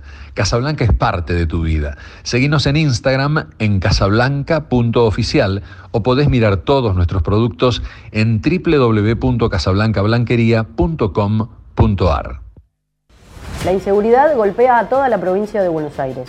Acá, en Vicente López, tenemos la convicción de combatirla todos los días. Por eso desde hace años venimos sumando tecnología a favor de la seguridad. Porque cuantas más cámaras y puntos seguros tengamos, más rápido podemos prevenir y actuar ante los delitos. Tu seguridad, nuestra prioridad. Vivamos Vicente López. OSDEPIM, la obra social de empresarios profesionales y monotributistas, cuenta con más de 50 años de trayectoria, más de 400.000 afiliados, más de 20 sucursales en todo el país y centros médicos propios en la ciudad autónoma de Buenos Aires, Gran Buenos Aires e Interior. OSDEPIM es una de las obras sociales más elegidas del país por ofrecer una cobertura médica de calidad a precios accesibles y la más amplia experiencia en el cuidado de la salud. El futuro ya llegó a la ciudad. El telepase en la autopista Ilia ahora es telepase sin barrera, sin cabinas, sin detenerte. Adherite en telepase.com.ar. AUSA, Autopistas Urbanas. A veces no sabemos de dónde vienen los dolores. Lo que sí sabemos es con qué se van.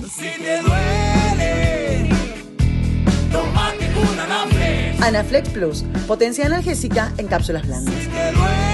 Si te duele, Anaflex.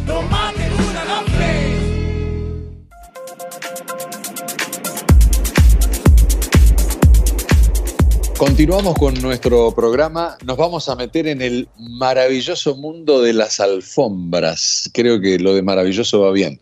Está en línea Julia Tonconogi. Hola Julia, soy Macu Mazuca. Buenas tardes. ¿Qué tal, Macu? Buenas tardes.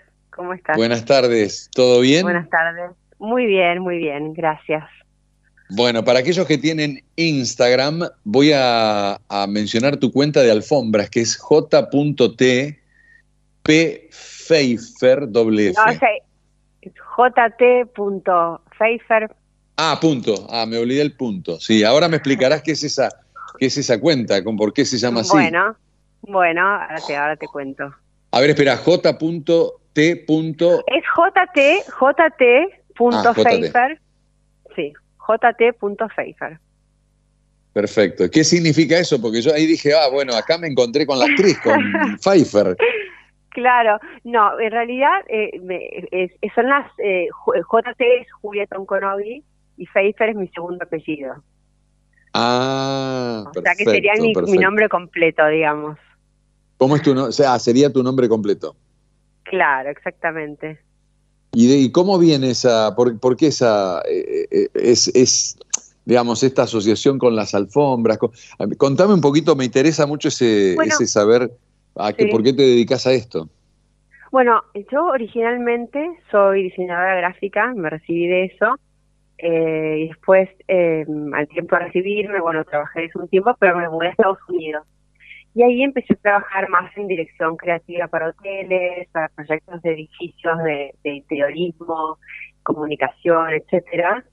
Y eh, me alejé un poco del diseño, pero siempre, eh, digamos, trabajando de gráfico puntual y me dedicaba más a, a los interiores, a la comunicación y a todo eso. O sea, es más, más en decoración, digamos, una cosa así. No, sí, es como trabajar en proyectos como directora creativa, que envuelve es, es Ah. diseño global. Quizás este, eh, la dirección creativa implica eh, el, eh, no sé, el branding de la marca o del hotel o del proyecto, la comunicación, la Ah, mira. imagen, la estética, que tiene que ver también con el concepto de, de, de se representa en un lobby de un hotel o las habitaciones, o- o todo lo que es, es como un diseño del lifestyle. Me dediqué a eso bastantes años en Argentina, en Nueva York y en, y en Miami. Y bueno, y en un momento volví al país y ya había eh, diseñado varias alfombras para diferentes proyectos. Y, y bueno, el último hotel que estaba trabajando se abrió y ya el proyecto estaba terminado. Y dije, bueno, ahora me gustaría, en vez de trabajar en servicios, eh, diseñando para otros, me gustaría tener una, una colección de alfombras que es un poco mezclar el diseño gráfico con lo que es 3D. Como que eh, es como un poco la, la conjunción de todo lo que vengo haciendo hace muchos años. Y así empecé, empecé a viajar, empecé a ir a ferias por el mundo, a interiorizarme, a, a- a enterarme cómo es el mundo de las alfombras, las diferentes técnicas. Soy miembro de una fundación que se llama Goodwill Foundation, que trabaja con, con fábricas en Nepal, Afganistán e India. Entonces tengo unas fábricas en Nepal, que son esas fábricas que uso para vender en el mundo eh, a diferentes países, Estados Unidos, Ecuador, Marruecos, Francia, bueno, en fin, eh, por el mundo. Y acá en Argentina eh, produzco localmente y también algunas de, Nepal. Y bueno, y son, alfombras eh, artísticas, son piezas de arte funcionales que se están en el piso y algunas veces también son tapices. Mirá qué interesante. A ver, después te cuento algo personal, pero antes te quiero consultar sobre de dónde viene, cómo, cómo se crea el mundo de las alfombras, cuáles son los países este, que Bueno, crearon hay- las alfombras. Hay, las alfombras o sea, es, un, es un arte milenario. Depende de qué país es la técnica de alfombras que ya están las kilim, están las alfombras turcas, las persas, las nepalesas, las, las de la India, eh, hay diferentes técnicas de tejido plano, las hechas a manos en telar, las taftes que se hacen con una pistola o en telar mecánico, hay diferentes nudos, o sea, es infinito, es infinito. Es, eh, las- los diferentes elementos, las, las lanas que tienen que ver con las diferentes ovejas, eh, de dónde vienen, de, la, la, está la lana tibetana, que vienen las, las ovejas del, de las, del, del, del Tíbet, está la lana de Nueva Zelanda, que es la que yo uso, que es muy, muy suave, eh, la patagónica, que tiene sus características, después están las diferentes sedas, de la India, de, de China, están las sedas de, que vienen de las plantas, que se usan mucho, sobre todo los veganos están usando ese tipo de, de, de sedas que tienen que ver con la viscosa, pero bueno, vienen de diferentes plantas. Y Claro. bueno, se pueden, se pueden usar solas o mezcladas con lanas, y bueno, y ahí empezás a crear texturas, y lo que quieras. Es un mundo gigantesco, es Sí, interminable. me imagino. Después te voy a preguntar sobre los diseños que, que encontré ahí en, en alguno de los en- de las alfombras que vos publicás en, en tu cuenta Sí. de Instagram, pero te pregunto, ¿de tu familia ya venían con, con este tipo de, de, de No, actividades no, con una- respecto a, no, a la- vengo- al diseño, a la ¿A las alfombra, alfombras? a alfombras, esas cosas, a muebles? No, no, nada, no, no, nada que ver. O sea, eh, o sea, tengo una familia de, de, de arquitectos, mi padre es arquitecto, eh, mis, mi- mis tíos, bueno, vengo de una familia de, de la construcción y arquitectura. De la construcción, sí, sí, me imaginé por, por, tu, Sí. por tu apellido, pero Sí, bueno, no, sí. no, no, no quería... O sea que en realidad Claro. conviví con el, con el, con la arquitectura y el diseño desde que nací toda, toda mi vida y bueno, y entonces en realidad tiene que ver con, con, con lo que, o sea, con, con todo lo que, lo que vengo haciendo desde, desde muy chica. Diseñando. ¿En cómo se, cómo se vincula el arte? Yo tengo mucha, me gusta mucho el arte y tengo mucha gente conocida en arte, trabajo con gente del arte también. ¿Cómo se Sí. vincula el arte con la, digamos, con la, con, eh, con el mundo de las alfombras? ¿Lo tenés vinculado Bueno. ahí? ¿Lo macheás? Bueno, sí, porque hoy por hoy em, el, el arte y el diseño están muy relacionados. Hay muchas galerías en el mundo. Yo estoy, por ejemplo, en una galería en Nueva York que es una galería de arte y de diseño. Hoy por hoy el diseño eh, en muchos casos es tan valioso como una obra de arte. No es una obra de diseño, son piezas de diseño con valor artístico, como son estas alfombras en, en muchos casos. Hay alfombras que son más de, bueno, más de decora- de decorativas y otras son más como piezas de arte, ¿no? De- Claro, claro. Vos sabés que yo estuve casado en algún momento, como mucha gente que después se separa. y la mamá de mis hijos eh, había recibido muchas alfombras de su familia, porque antes se estilaba en la familia de, de mi ex mujer, viajaban y se traían alfombras. No sé si que no, no las compraban acá, aparentemente las traían de afuera. Una belleza de alfombras, ¿no? sé, siempre extrañé eso. Bueno, de hecho, cuando voy a la casa de mis hijos que viven con, con mi ex mujer, las veo, pero ¿qué, qué, qué significa para vos? ¿Qué, ¿Qué cambia una casa con o sin alfombras? Hay una, una alfombra define espacios, por empezar, eh, los renueva. Muchas veces me pasa con clientes y me dicen, no sabes, eh, pus- puse una, la puse tu alfombra y, la casa, no sé, tiene otra energía, tiene otra alegría. Es como que se prende, se, se ilumina en muchos casos. No sé, define, define áreas, define espacios, contiene, eh, realza. Eh, no sé, hay, es un- los espacios tienen un antes y un después con o sin alfombra. Es verdad, es verdad, porque por ahí te los define, ¿no? De un espacio Sí. cálido te lo hace una alfombra también. Sí, Por o puedes tener un espacio gigantesco, gigantesco y puedes tener tres muebles, dos sillones y una mesa. Y, y tenés Claro. una alfombra y ya está. Y tenés el espacio eh, creado en una inmensidad. Ahí lo que vi en tu cuenta son unos sillones que me encantaron y que quiero preguntarte si los diseñás vos, los venden, cómo, cómo hacen. Eh, ¿Qué- qué significan? No sé, no, no sé, no sé cuáles viste, pero hay algunos eh, que, que, que son de un anticuario que trabajo, eh, se llama Omio, eh, que tienen muchos muebles generalmente de los años 70. Eh, Sí, sí, son esos, porque es una alfombra con- que hay un mueble, un sillón en el medio y después otro que también lo vi el otro día en madera, que son divinos. Sí, son, sí. Eh, bueno, es un anticuario de trabajo que muchas veces hacemos hacemos eh, eh, producciones de, de las, con las alfombras y usamos ese tipo de ese tipo de, de muebles. Claro. O sea, siempre ¿Y dónde tenés tu lugar? ¿Dónde la gente historia. puede ver tu... Perdón, perdón, te, ahí no, te- no te O escuché. sea, ¿Qué me cada, decías? cada, cada, cada mueble que está en, en la producción no uso nunca un mueble nuevo. Generalmente es un mueble con historia, con, con algo. Por eso uso muebles vintage para las producciones, ¿no? En general. Igual esas alfombras van con, igual las alfombras van con, van con muebles an- antiguos, o sea, de departamentos estilo francés, muebles hipermodernos, ambientes minimalistas o no, o sea, son absolutamente versátiles. Van, van con cualquier cosa. Me gusta cómo machea el mueble así más antiguo con diseño Sí. con, con las alfombras, ¿no? Está muy bueno eso. sí, está bueno, está bueno. Queda muy bien. Bueno, y tengo un Mirá showroom vos. en un estudio, un estudio showroom en, en, en Palermo. Y bueno, y, general- y cuando cuando recibo a mis clientes, los recibo uno por vez, es muy personalizado. O sea, tengo los diseños, pero cada cada cada cliente viene, estamos acá diseñando la alfombra, el color, la condición que, que, que quieran, con las telas, con sus pisos, con sus ambientes y bueno, lo hacemos en, la medida que quieran y eso es muy personalizado. ¿Las alfombras se importan o las fabrican en la Argentina? Las dos cosas, las dos cosas. Generalmente lo que ven en Argentina se hace en Argentina porque es una cuestión de logística y verdad que es mucho más fácil y salen espectaculares acá realmente. Y en algunos casos eh, las, las importo porque son, sobre todo las que son hechas a mano, en telar, con seda, que es algo que no se puede hacer acá en el país, que solo se hace en Nepal, digamos, ese tipo de alfombras. Claro, claro. ¿Viajas mucho por tu, por tu trabajo o, o no viajo tanto? mucho, sí, viajo mucho. eh, me presento en, en ferias, en, en Estados Unidos, eh, todos los años. Eh, bueno, ahora creo que voy a estar en la, en la feria de París, vamos a ver. y, pero sí viajo bastante, sí. Qué bueno.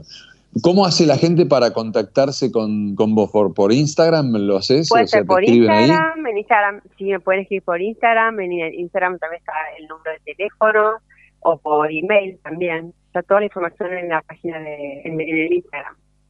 ¿Y por dónde estás está- en Palermo? ¿En qué, ¿En qué dirección estás? Estamos en Figueroa Corta y Tagle. Ah, ah, ok, ya, ah, estás en, en pleno barrio, bueno, no sé si es Palermo, barrio norte es ahí, Sí. ¿no? Sí, Palermo. ¿Pero es a la calle? ¿Es, es- es, eh, ¿Se ve? No, es un showroom a la- pri- no, no. es un- no, no es a la calle, es un showroom eh, a puertas cerradas y, y, y para venir eh, hay que hay que organizar día y hora y viene la gente, y viene mucha gente Perfecto. todo el tiempo. No, bueno, bueno, porque paso todos los días y digo, ¿dónde hay un local? Acá no se está viendo, así que bueno. No, no, Hay no. veces que... es sí, muy, sí, es sí, muy veces- privado. Sí, sí, me imagino, me imagino. Hay veces que paso en el auto y otras veces que paso corriendo. Yo vivo en Palermo, así que Ay, este, claro. también, también suelo pasar por ahí. Bueno, te, te agradezco la atención, Julia. Gracias. Bueno, un placer, Macu, mucho, muchísimo gusto. Para mí también un gusto enorme y bueno, eh, ya te contactaré para ir a chusmear un poquito de, de alfombras. Perfecto, te espero cuando quieras. Genial, gracias. Adiós. Saludos, gracias a vos. Chao. Chao, chao. Julia Tonkonogi ah, fabrica alfombras y las trae, son divinas. Ay, me olvidé de preguntarle, bueno, se lo preguntaré y lo diré un día del mantenimiento, ¿no? Porque ahí hay que ver cómo las limpias, hay que, con esas máquinas que, que le sacás la- las aspiradoras, debe ser. Si la querés seguir es jt.pfeifer, doble F. jp.pfeifer eh, es su cuenta de Instagram. Ya tengo en línea, hasta las 3 de la tarde estamos hoy en, aquí en, en Ecomedios, como siempre en la barra de Macu. Tengo a Nadine Bell, que es eh, coaching con caballos, pero bueno, hay toda una historia ahí que me interesaría.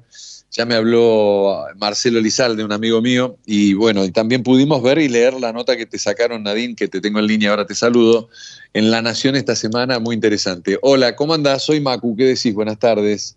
Hola Macu, ¿cómo estás? Feliz de, de estar pudiendo hablar con vos.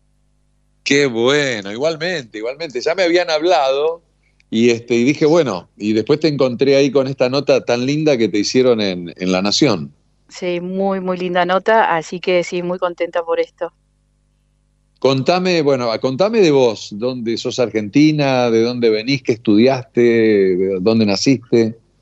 Ok, sí, soy argentina, aunque parezca, si me ven las fotos, parece que soy holandesa, así que todos me hablan en inglés o en holandés, pero no, Ah, soy mirá. argentina, sí, sí, sí, argentina, de, de, de zona norte, fui al, colegio ahí en Olivos y bueno, me dediqué toda la vida a estar cerca de los caballos. Em, siempre tenía a mi abuelo que, que, que, bueno, tenía caballos y, y bueno, mi vida fue, empecé un poquito con la parte empresarial, soy licenciada en turismo y, y bueno, empecé a trabajar en turismo que, que me encantaba, pero porque en esa época no existía nada de lo que puede llegar a ser lo que hoy estoy haciendo, que tiene que ver con ayudar a la humanidad a través de los caballos, ¿no? Eh, lo que podías hacer ahí, o podías saltar a caballo, podías por ahí un poquito, algunas jugaban al polo, otras hacían dressage y después lo demás no tenías mucha opción.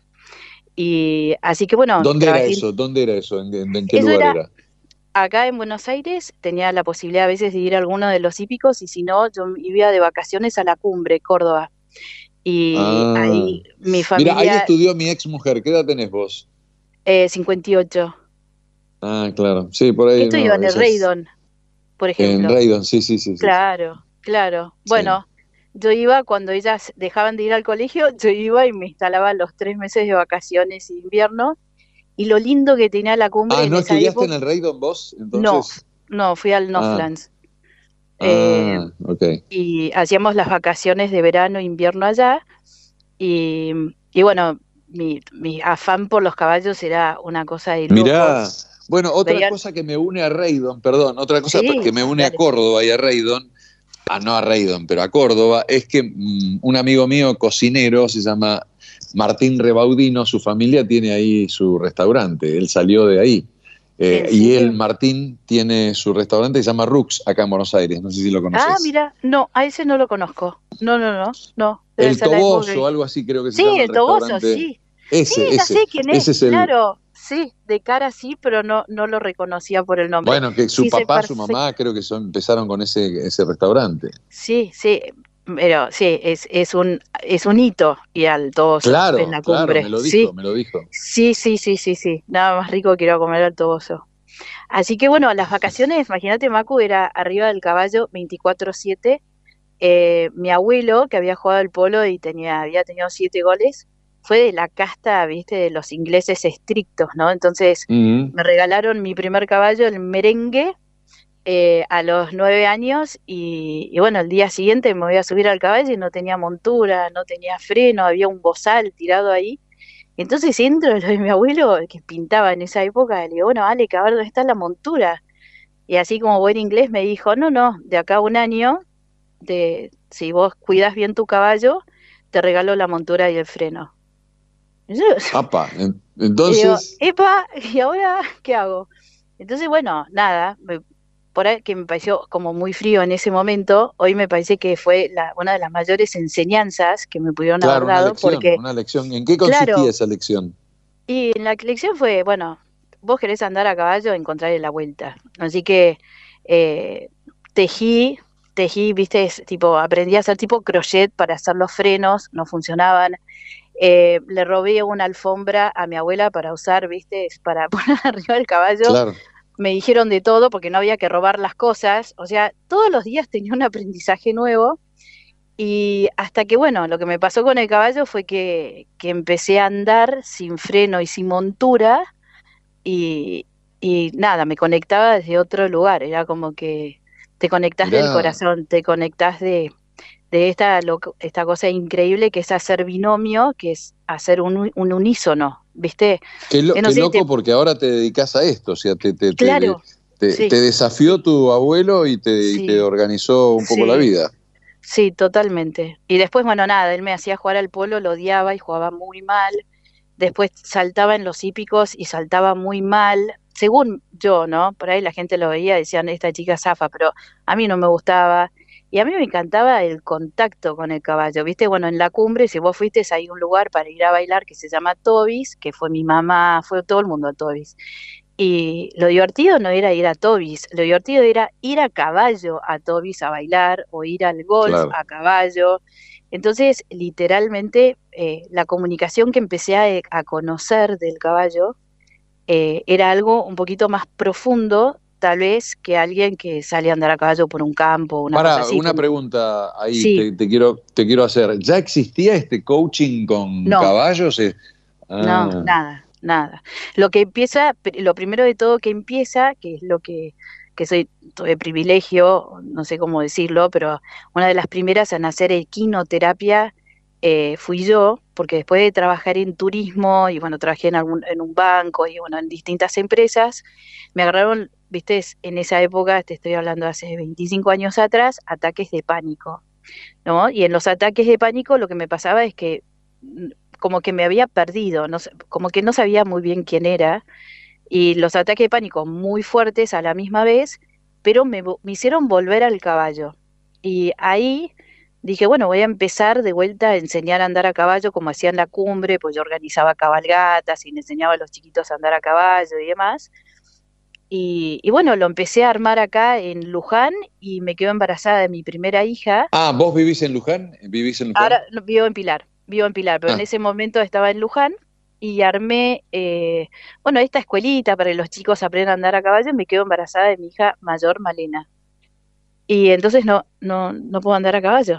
Entonces digo, bueno, todo este plan maravilloso de, de andar a caballo de vuelta, no sé, de gerente de relaciones públicas de una empresa de alquiler de autos, pasaba a enseñar a andar a caballo de vuelta, pero a los dos, tres meses ya no podía hacerlo porque me había quedado embarazada. Entonces estaba como un poco enojada y estaba feliz de estar embarazada, ojo, no, nadie no me lo malinterprete. Y, y nada, entré en, en- me acuerdo en esa época en Yahoo, mira lo que estamos hablando, y puse en inglés mujer embarazada, caballos, y ahí apareció la cara de un chiquito síndrome de Down arriba del caballo. Eso yo no lo había visto nunca. En la Argentina había una sola persona que lo estaba haciendo.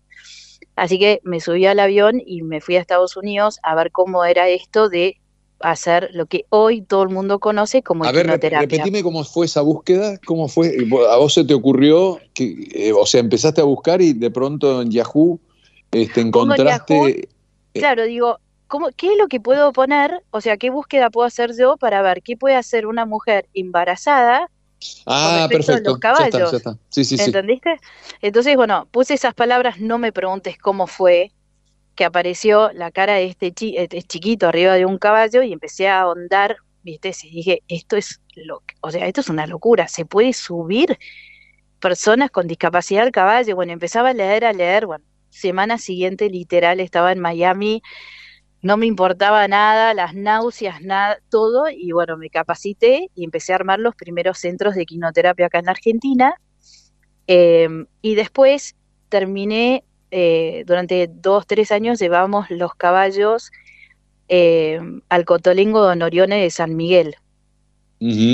Subíamos los dos petizas y dos caballos y a las 90 mujeres asistidas, que son personas con discapacidad generalmente abandonadas o que las familias se las entregan al Cotolengo para el, para el buen cuidado, nosotros les llevábamos los caballos y, y le hacíamos este eh, hacíamos que interactúen la persona con el caballo. Y eso fue impresionante. Ahí yo empecé a darme cuenta que el caballo tenía como una noción mayor de quiénes somos nosotros los humanos y qué nos están pasando que lo que nosotros veníamos viendo hasta ahora.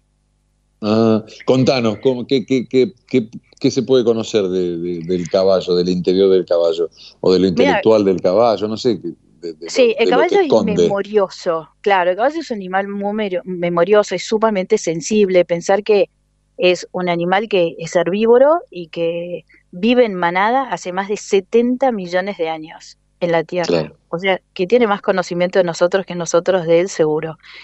Y durante todos estos millones de años lo único que hace es saber cuidarse y manejarse en, manada, ¿no? Entonces su sistema de comunicación hacia con los demás y hacia con su manada es perfecto.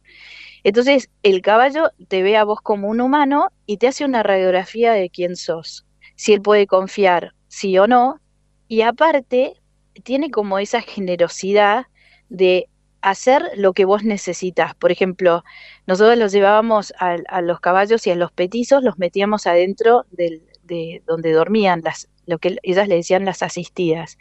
Y había muchas de ellas que no podían salir de la cama por su discapacidad.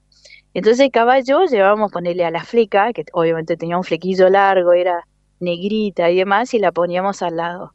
Entonces la asistida la quería tocar y la yegua iba justo al lugar, tipo como el gato, viste que se ponía la, la trompa en el lugar donde esa persona tenía la afección. Mm. Mirá Después vos, había- qué Y increíble. después había, no, no, increíble. Después había una, por ejemplo, que nunca había hablado, un- se llamaba Aleluya y había sido abandonada, eh, no tenía nombre, eh, y era una persona que gritaba, porque no, no tenía, no sé, lo único que hacía era gritar. Y, y bueno, en esto de interactuar con el caballo pudo decir por primera vez la primera palabra que fue más. Y de ahí le Y esa, enseñamos a esa decir- interacción, qué increíble este ejemplo que pones, Sí. pero esa interacción, ¿qué, qué- qué- ¿en qué consiste? ¿En tocar el caballo? ¿En qué consiste? Mira, en ese caso fue como que ella, ella durante, habíamos trabajado con ella una vez por semana durante seis meses, ella era bastante ciega y, y yo le, le ponía la mano arriba del, de, ¿viste? de la, de la frente de la yegua, ¿no? Entonces ella Ujú. empezaba a acariciar. Y yo le había explicado, le dije, mira, aleluya, lo único que te pido es que no grites, no sabes lo que gritaba, te juro que te va a pánico, porque el caballo se va a asustar. Era mentira, la que se asustaba era yo de sus miedos. Yo no creo que el caballo se asustaba, pero yo sí me asustaba. Entonces, en este momento lo estábamos haciendo y yo tenía el teléfono, en esa época, un Excel, mira lo que te estoy hablando, en el, Sí. en el, ¿cómo se llama? En el pantalón, ¿no? Y me empieza a sonar. Entonces suelto la conexión entre el caballo y ella Y ella, para apagar claro. el teléfono y ella me dice más.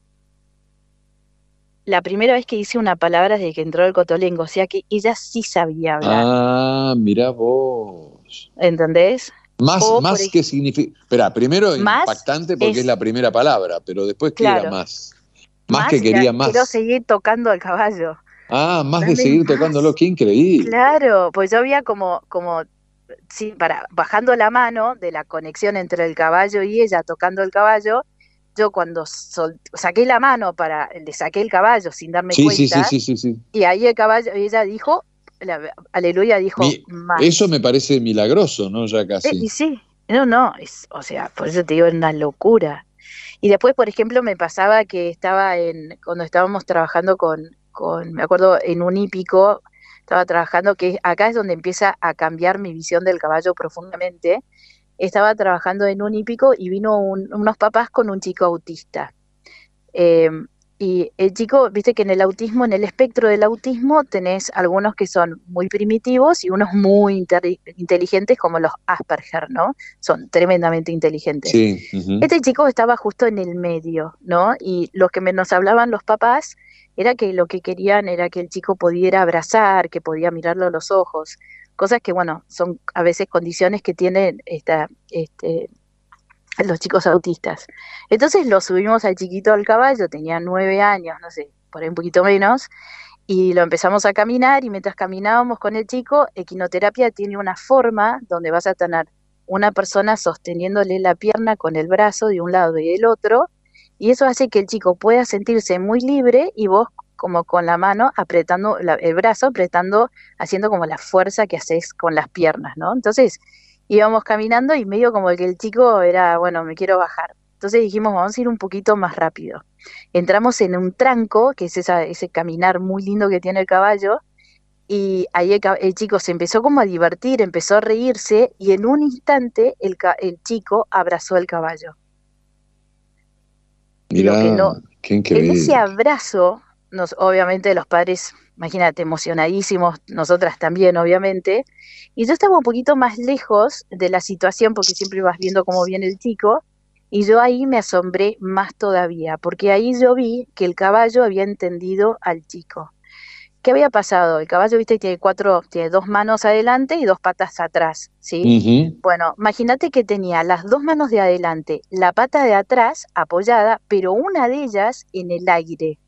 No existe que un caballo tenga la pata en el aire. La puede bajar y subir, bajar y, Y- subir, pero que la tenga así como un perro es Cuando imposible. lo abrazó el chiquito fue eso. Sí.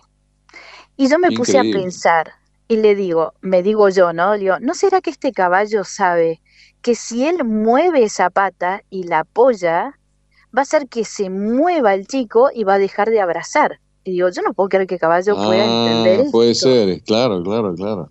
Bueno, fue en el momento que el chico levantó, dejó de abrazar No quería el caballo moverse el apoyó el caballo, una cosa así. No, no se movió. Entonces como que el caballo te entendió, tomó lo que le estaba pasando a este chico, se adaptó a la necesidad para que ese chico siga abrazando. Claro, claro. Entonces empezás a ver cosas que son, bueno, esto es en lo que es equinoterapia. Cuando yo a dame un segundo, dame un sí, segundo antes que pases a otra etapa del, del- de los comentarios que nos estás haciendo, porque ahí en La Nación contás también de un caballo que se agacha con las dos patas para sentarse, pero no, perdón, con las dos manos, pero no con las patas, Sí. a raíz de a- una situación con Sí. una, también con una persona. Sí, eso es, eso es coaching con caballos a full. Eso es lo que el caballo hace eh, todo el tiempo. Y en este caso, eh, lo que, lo que cuento en la nota de La Nación era una persona que vino, una persona, eh, eh, digamos, eh, que vivía, eh, me acuerdo, en Venado Tuerto, mamá, o sea, vino porque yo no me acuerdo cuál era el tema con el cual quería, ella quería venir a trabajar, pero cuando le, le decimos, ponemos en un cuadro un grupo de caballos sueltos, un cuadro, un corral, y tenemos, no sé, dos, tres caballos sueltos, y ella simplemente interactúa con ellos. No te subís, no tenés que hacer nada, ni los tenés que tocar, simplemente puedes estar con ellos. Y esta, y este, esta yegua lo que hace enfrente de ella es em, lo que hace es el caballo cuando se, se acuesta apoya la mano derecha, la mano, la- la- las dos manos y después echa el lomo, porque es la forma que tienen, ¿no? Y después apoya la cabeza. Bueno, este caballo hizo lo que nosotros en coaching con caballos llamamos momento único. El caballo apoyó las dos manos, nunca apoyó las, pa- las patas de atrás y apoyó la cabeza. Y se volvió a levantar. Y entonces yo lo miré como diciendo, le digo, ¿por qué pensás que el caballo hizo esto? Porque es una forma que nosotros tenemos de preguntar estos momentos únicos. Y ella me dijo, no, Nadine, esa soy yo. Y le digo, tipo, ¿cómo, cómo esa sos vos? Sí, claro, me dice, yo tengo, yo no puedo dormir a la noche, yo pongo la cabeza en la cama y me levanto porque tengo insomnio. Mirá, Entonces, ahí increíble. es increíble. Entonces el caballo hace el espejo de lo que te está pasando. Como ese espejo es tan fuerte y es tan tuyo, eh, ahí podemos trabajar, justamente con ella lo que trabajamos era cuáles eran tus creencias o cuál es tu creencia limitante o por qué pensás que vos no podés dormir a la noche. Ah, no sé, me dice. Y digo, bueno, pensá. Y entonces me dijo, bueno, porque, eh, no sé, tenía un hijo viviendo afuera, no me acuerdo bien cuáles eran los temas. Claro. Y entonces trabajamos también con el caballo para que ella pueda transitar eso de el no liderazgo al liderazgo. ¿Y cómo se hace esto? Le pedimos que construyera con palos, con conos, con todo el material que nosotros le ponemos en la pista, esto que representaba, por ejemplo, que su hijo esté afuera. Bueno, ¿cómo lo representarías? Entonces ella lo representa, no me acuerdo cómo lo representó, pero supongamos que lo representa como si fuera un zigzag. Entonces le digo, bueno, ese caballo que te representa a vos, llévalo por el zigzag que representa esto de no poder dormir. Y el zigzag lo, lo puso ella. Bueno, todo lo que hace el caballo en ese zigzag, si es que entra, no entra, si el caballo se le queda, si va para atrás, eh, todo es exactamente lo que a ella le está pasando. Entonces, una vez que vemos el- cuáles son los puntos donde son los más débiles, le damos, le, los ayudamos con algunas técnicas de coaching específicos para volver a empoderarte. Y después lo vuelven a hacer. Y cuando están empoderados y con esa creencia limitante ya eh, disminuida, aparece el liderazgo nato. Y ahí es donde el caballo te sigue como si fueras, no sé, parte de la manada. Claro. ¿Cuáles son las poco- diferencias? Porque vos, vos hablas de equinoterapia, eh, equinoterapia y hablas de coaching con caballos. ¿Es lo mismo o hay diferencias? Hay una diferencia, equinoterapia es para personas con discapacidad, es la rehabilitación eh, de personas con discapacidad arriba Ah. del caballo, y es arriba del caballo. Igual, Ah, lo que yo hacía en el cotolengo era no arriba del caballo, pero tenía que ver con la rehabilitación. ¿Por qué? Porque el caballo es un gran estimulador, es un caballo que, que generalmente las personas tienen muchas terapias y son indoors, esta terapia es outdoors, es afuera, es en contacto con la naturaleza y el caballo todo el tiempo, todo lo que hagas con un caballo te hace liderar. Si yo te pongo un caballo adelante, algo vas a tener que hacer. O sea, entonces eh, siempre saca esa, esa- ese potencial, potencial tuyo.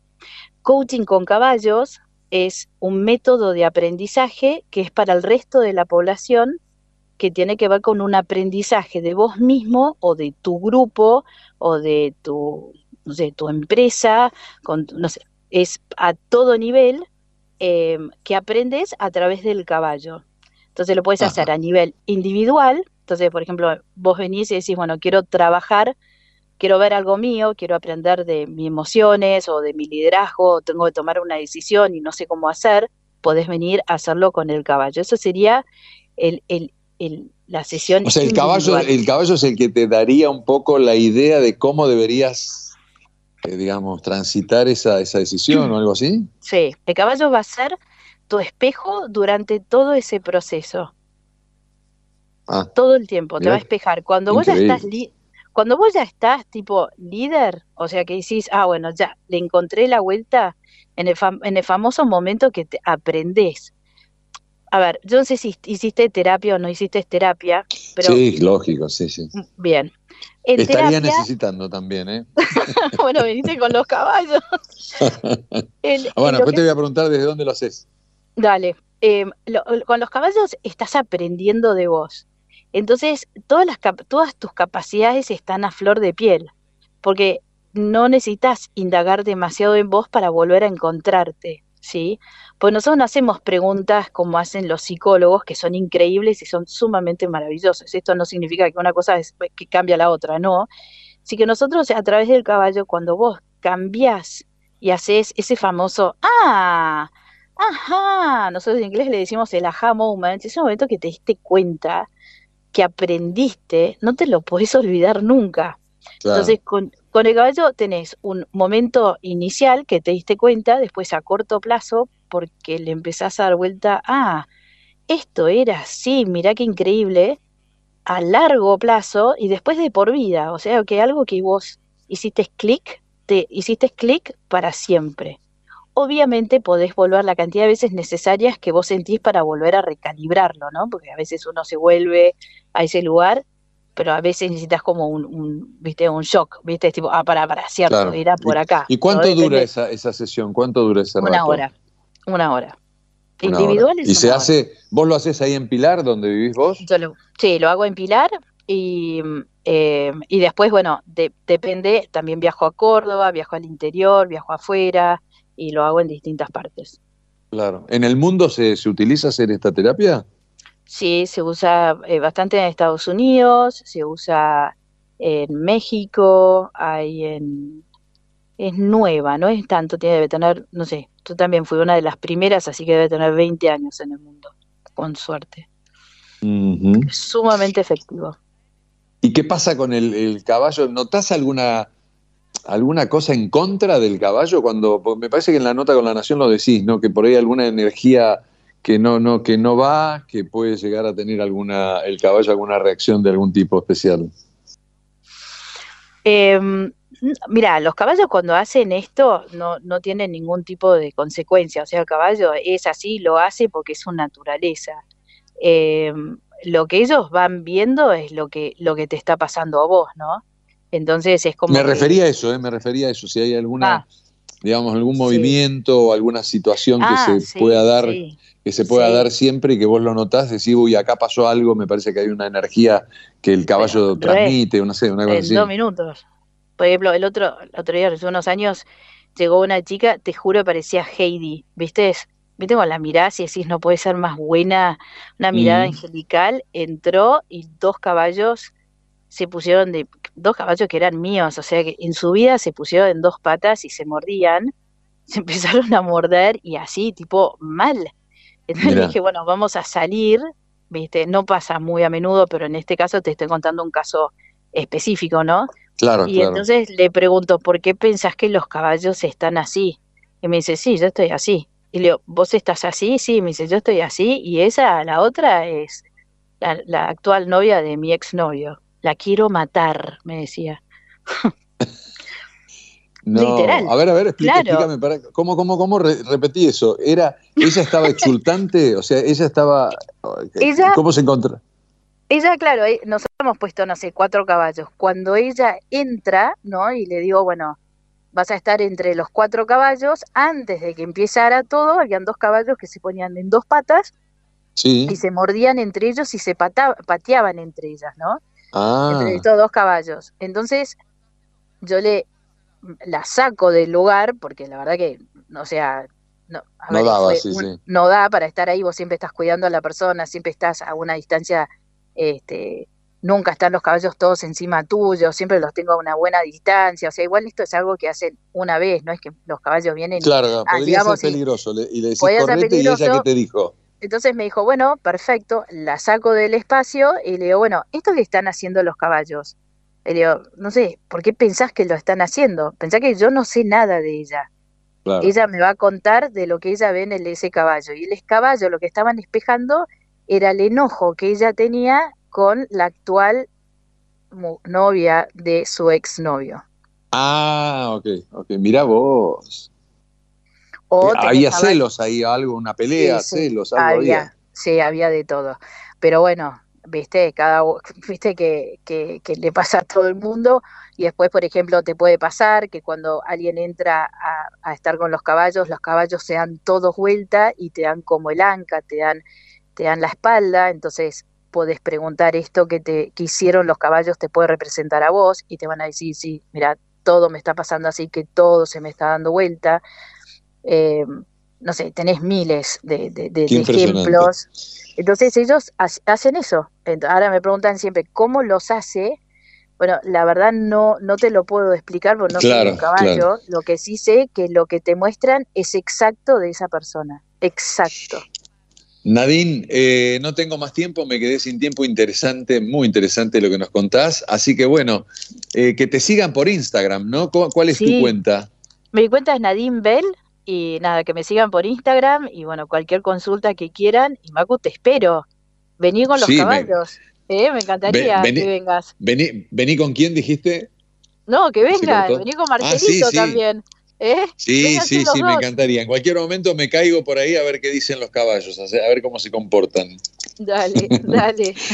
Te mando un beso, gracias. Gracias, gracias a vos. Un beso. Chau, chau. Adiós.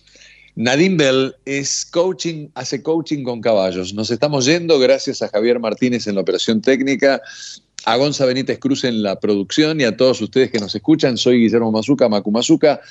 En la barra de Macu nos vamos a volver a encontrar el próximo sábado a las 13 horas. Pásenla muy, pero muy bien. Chao, chao.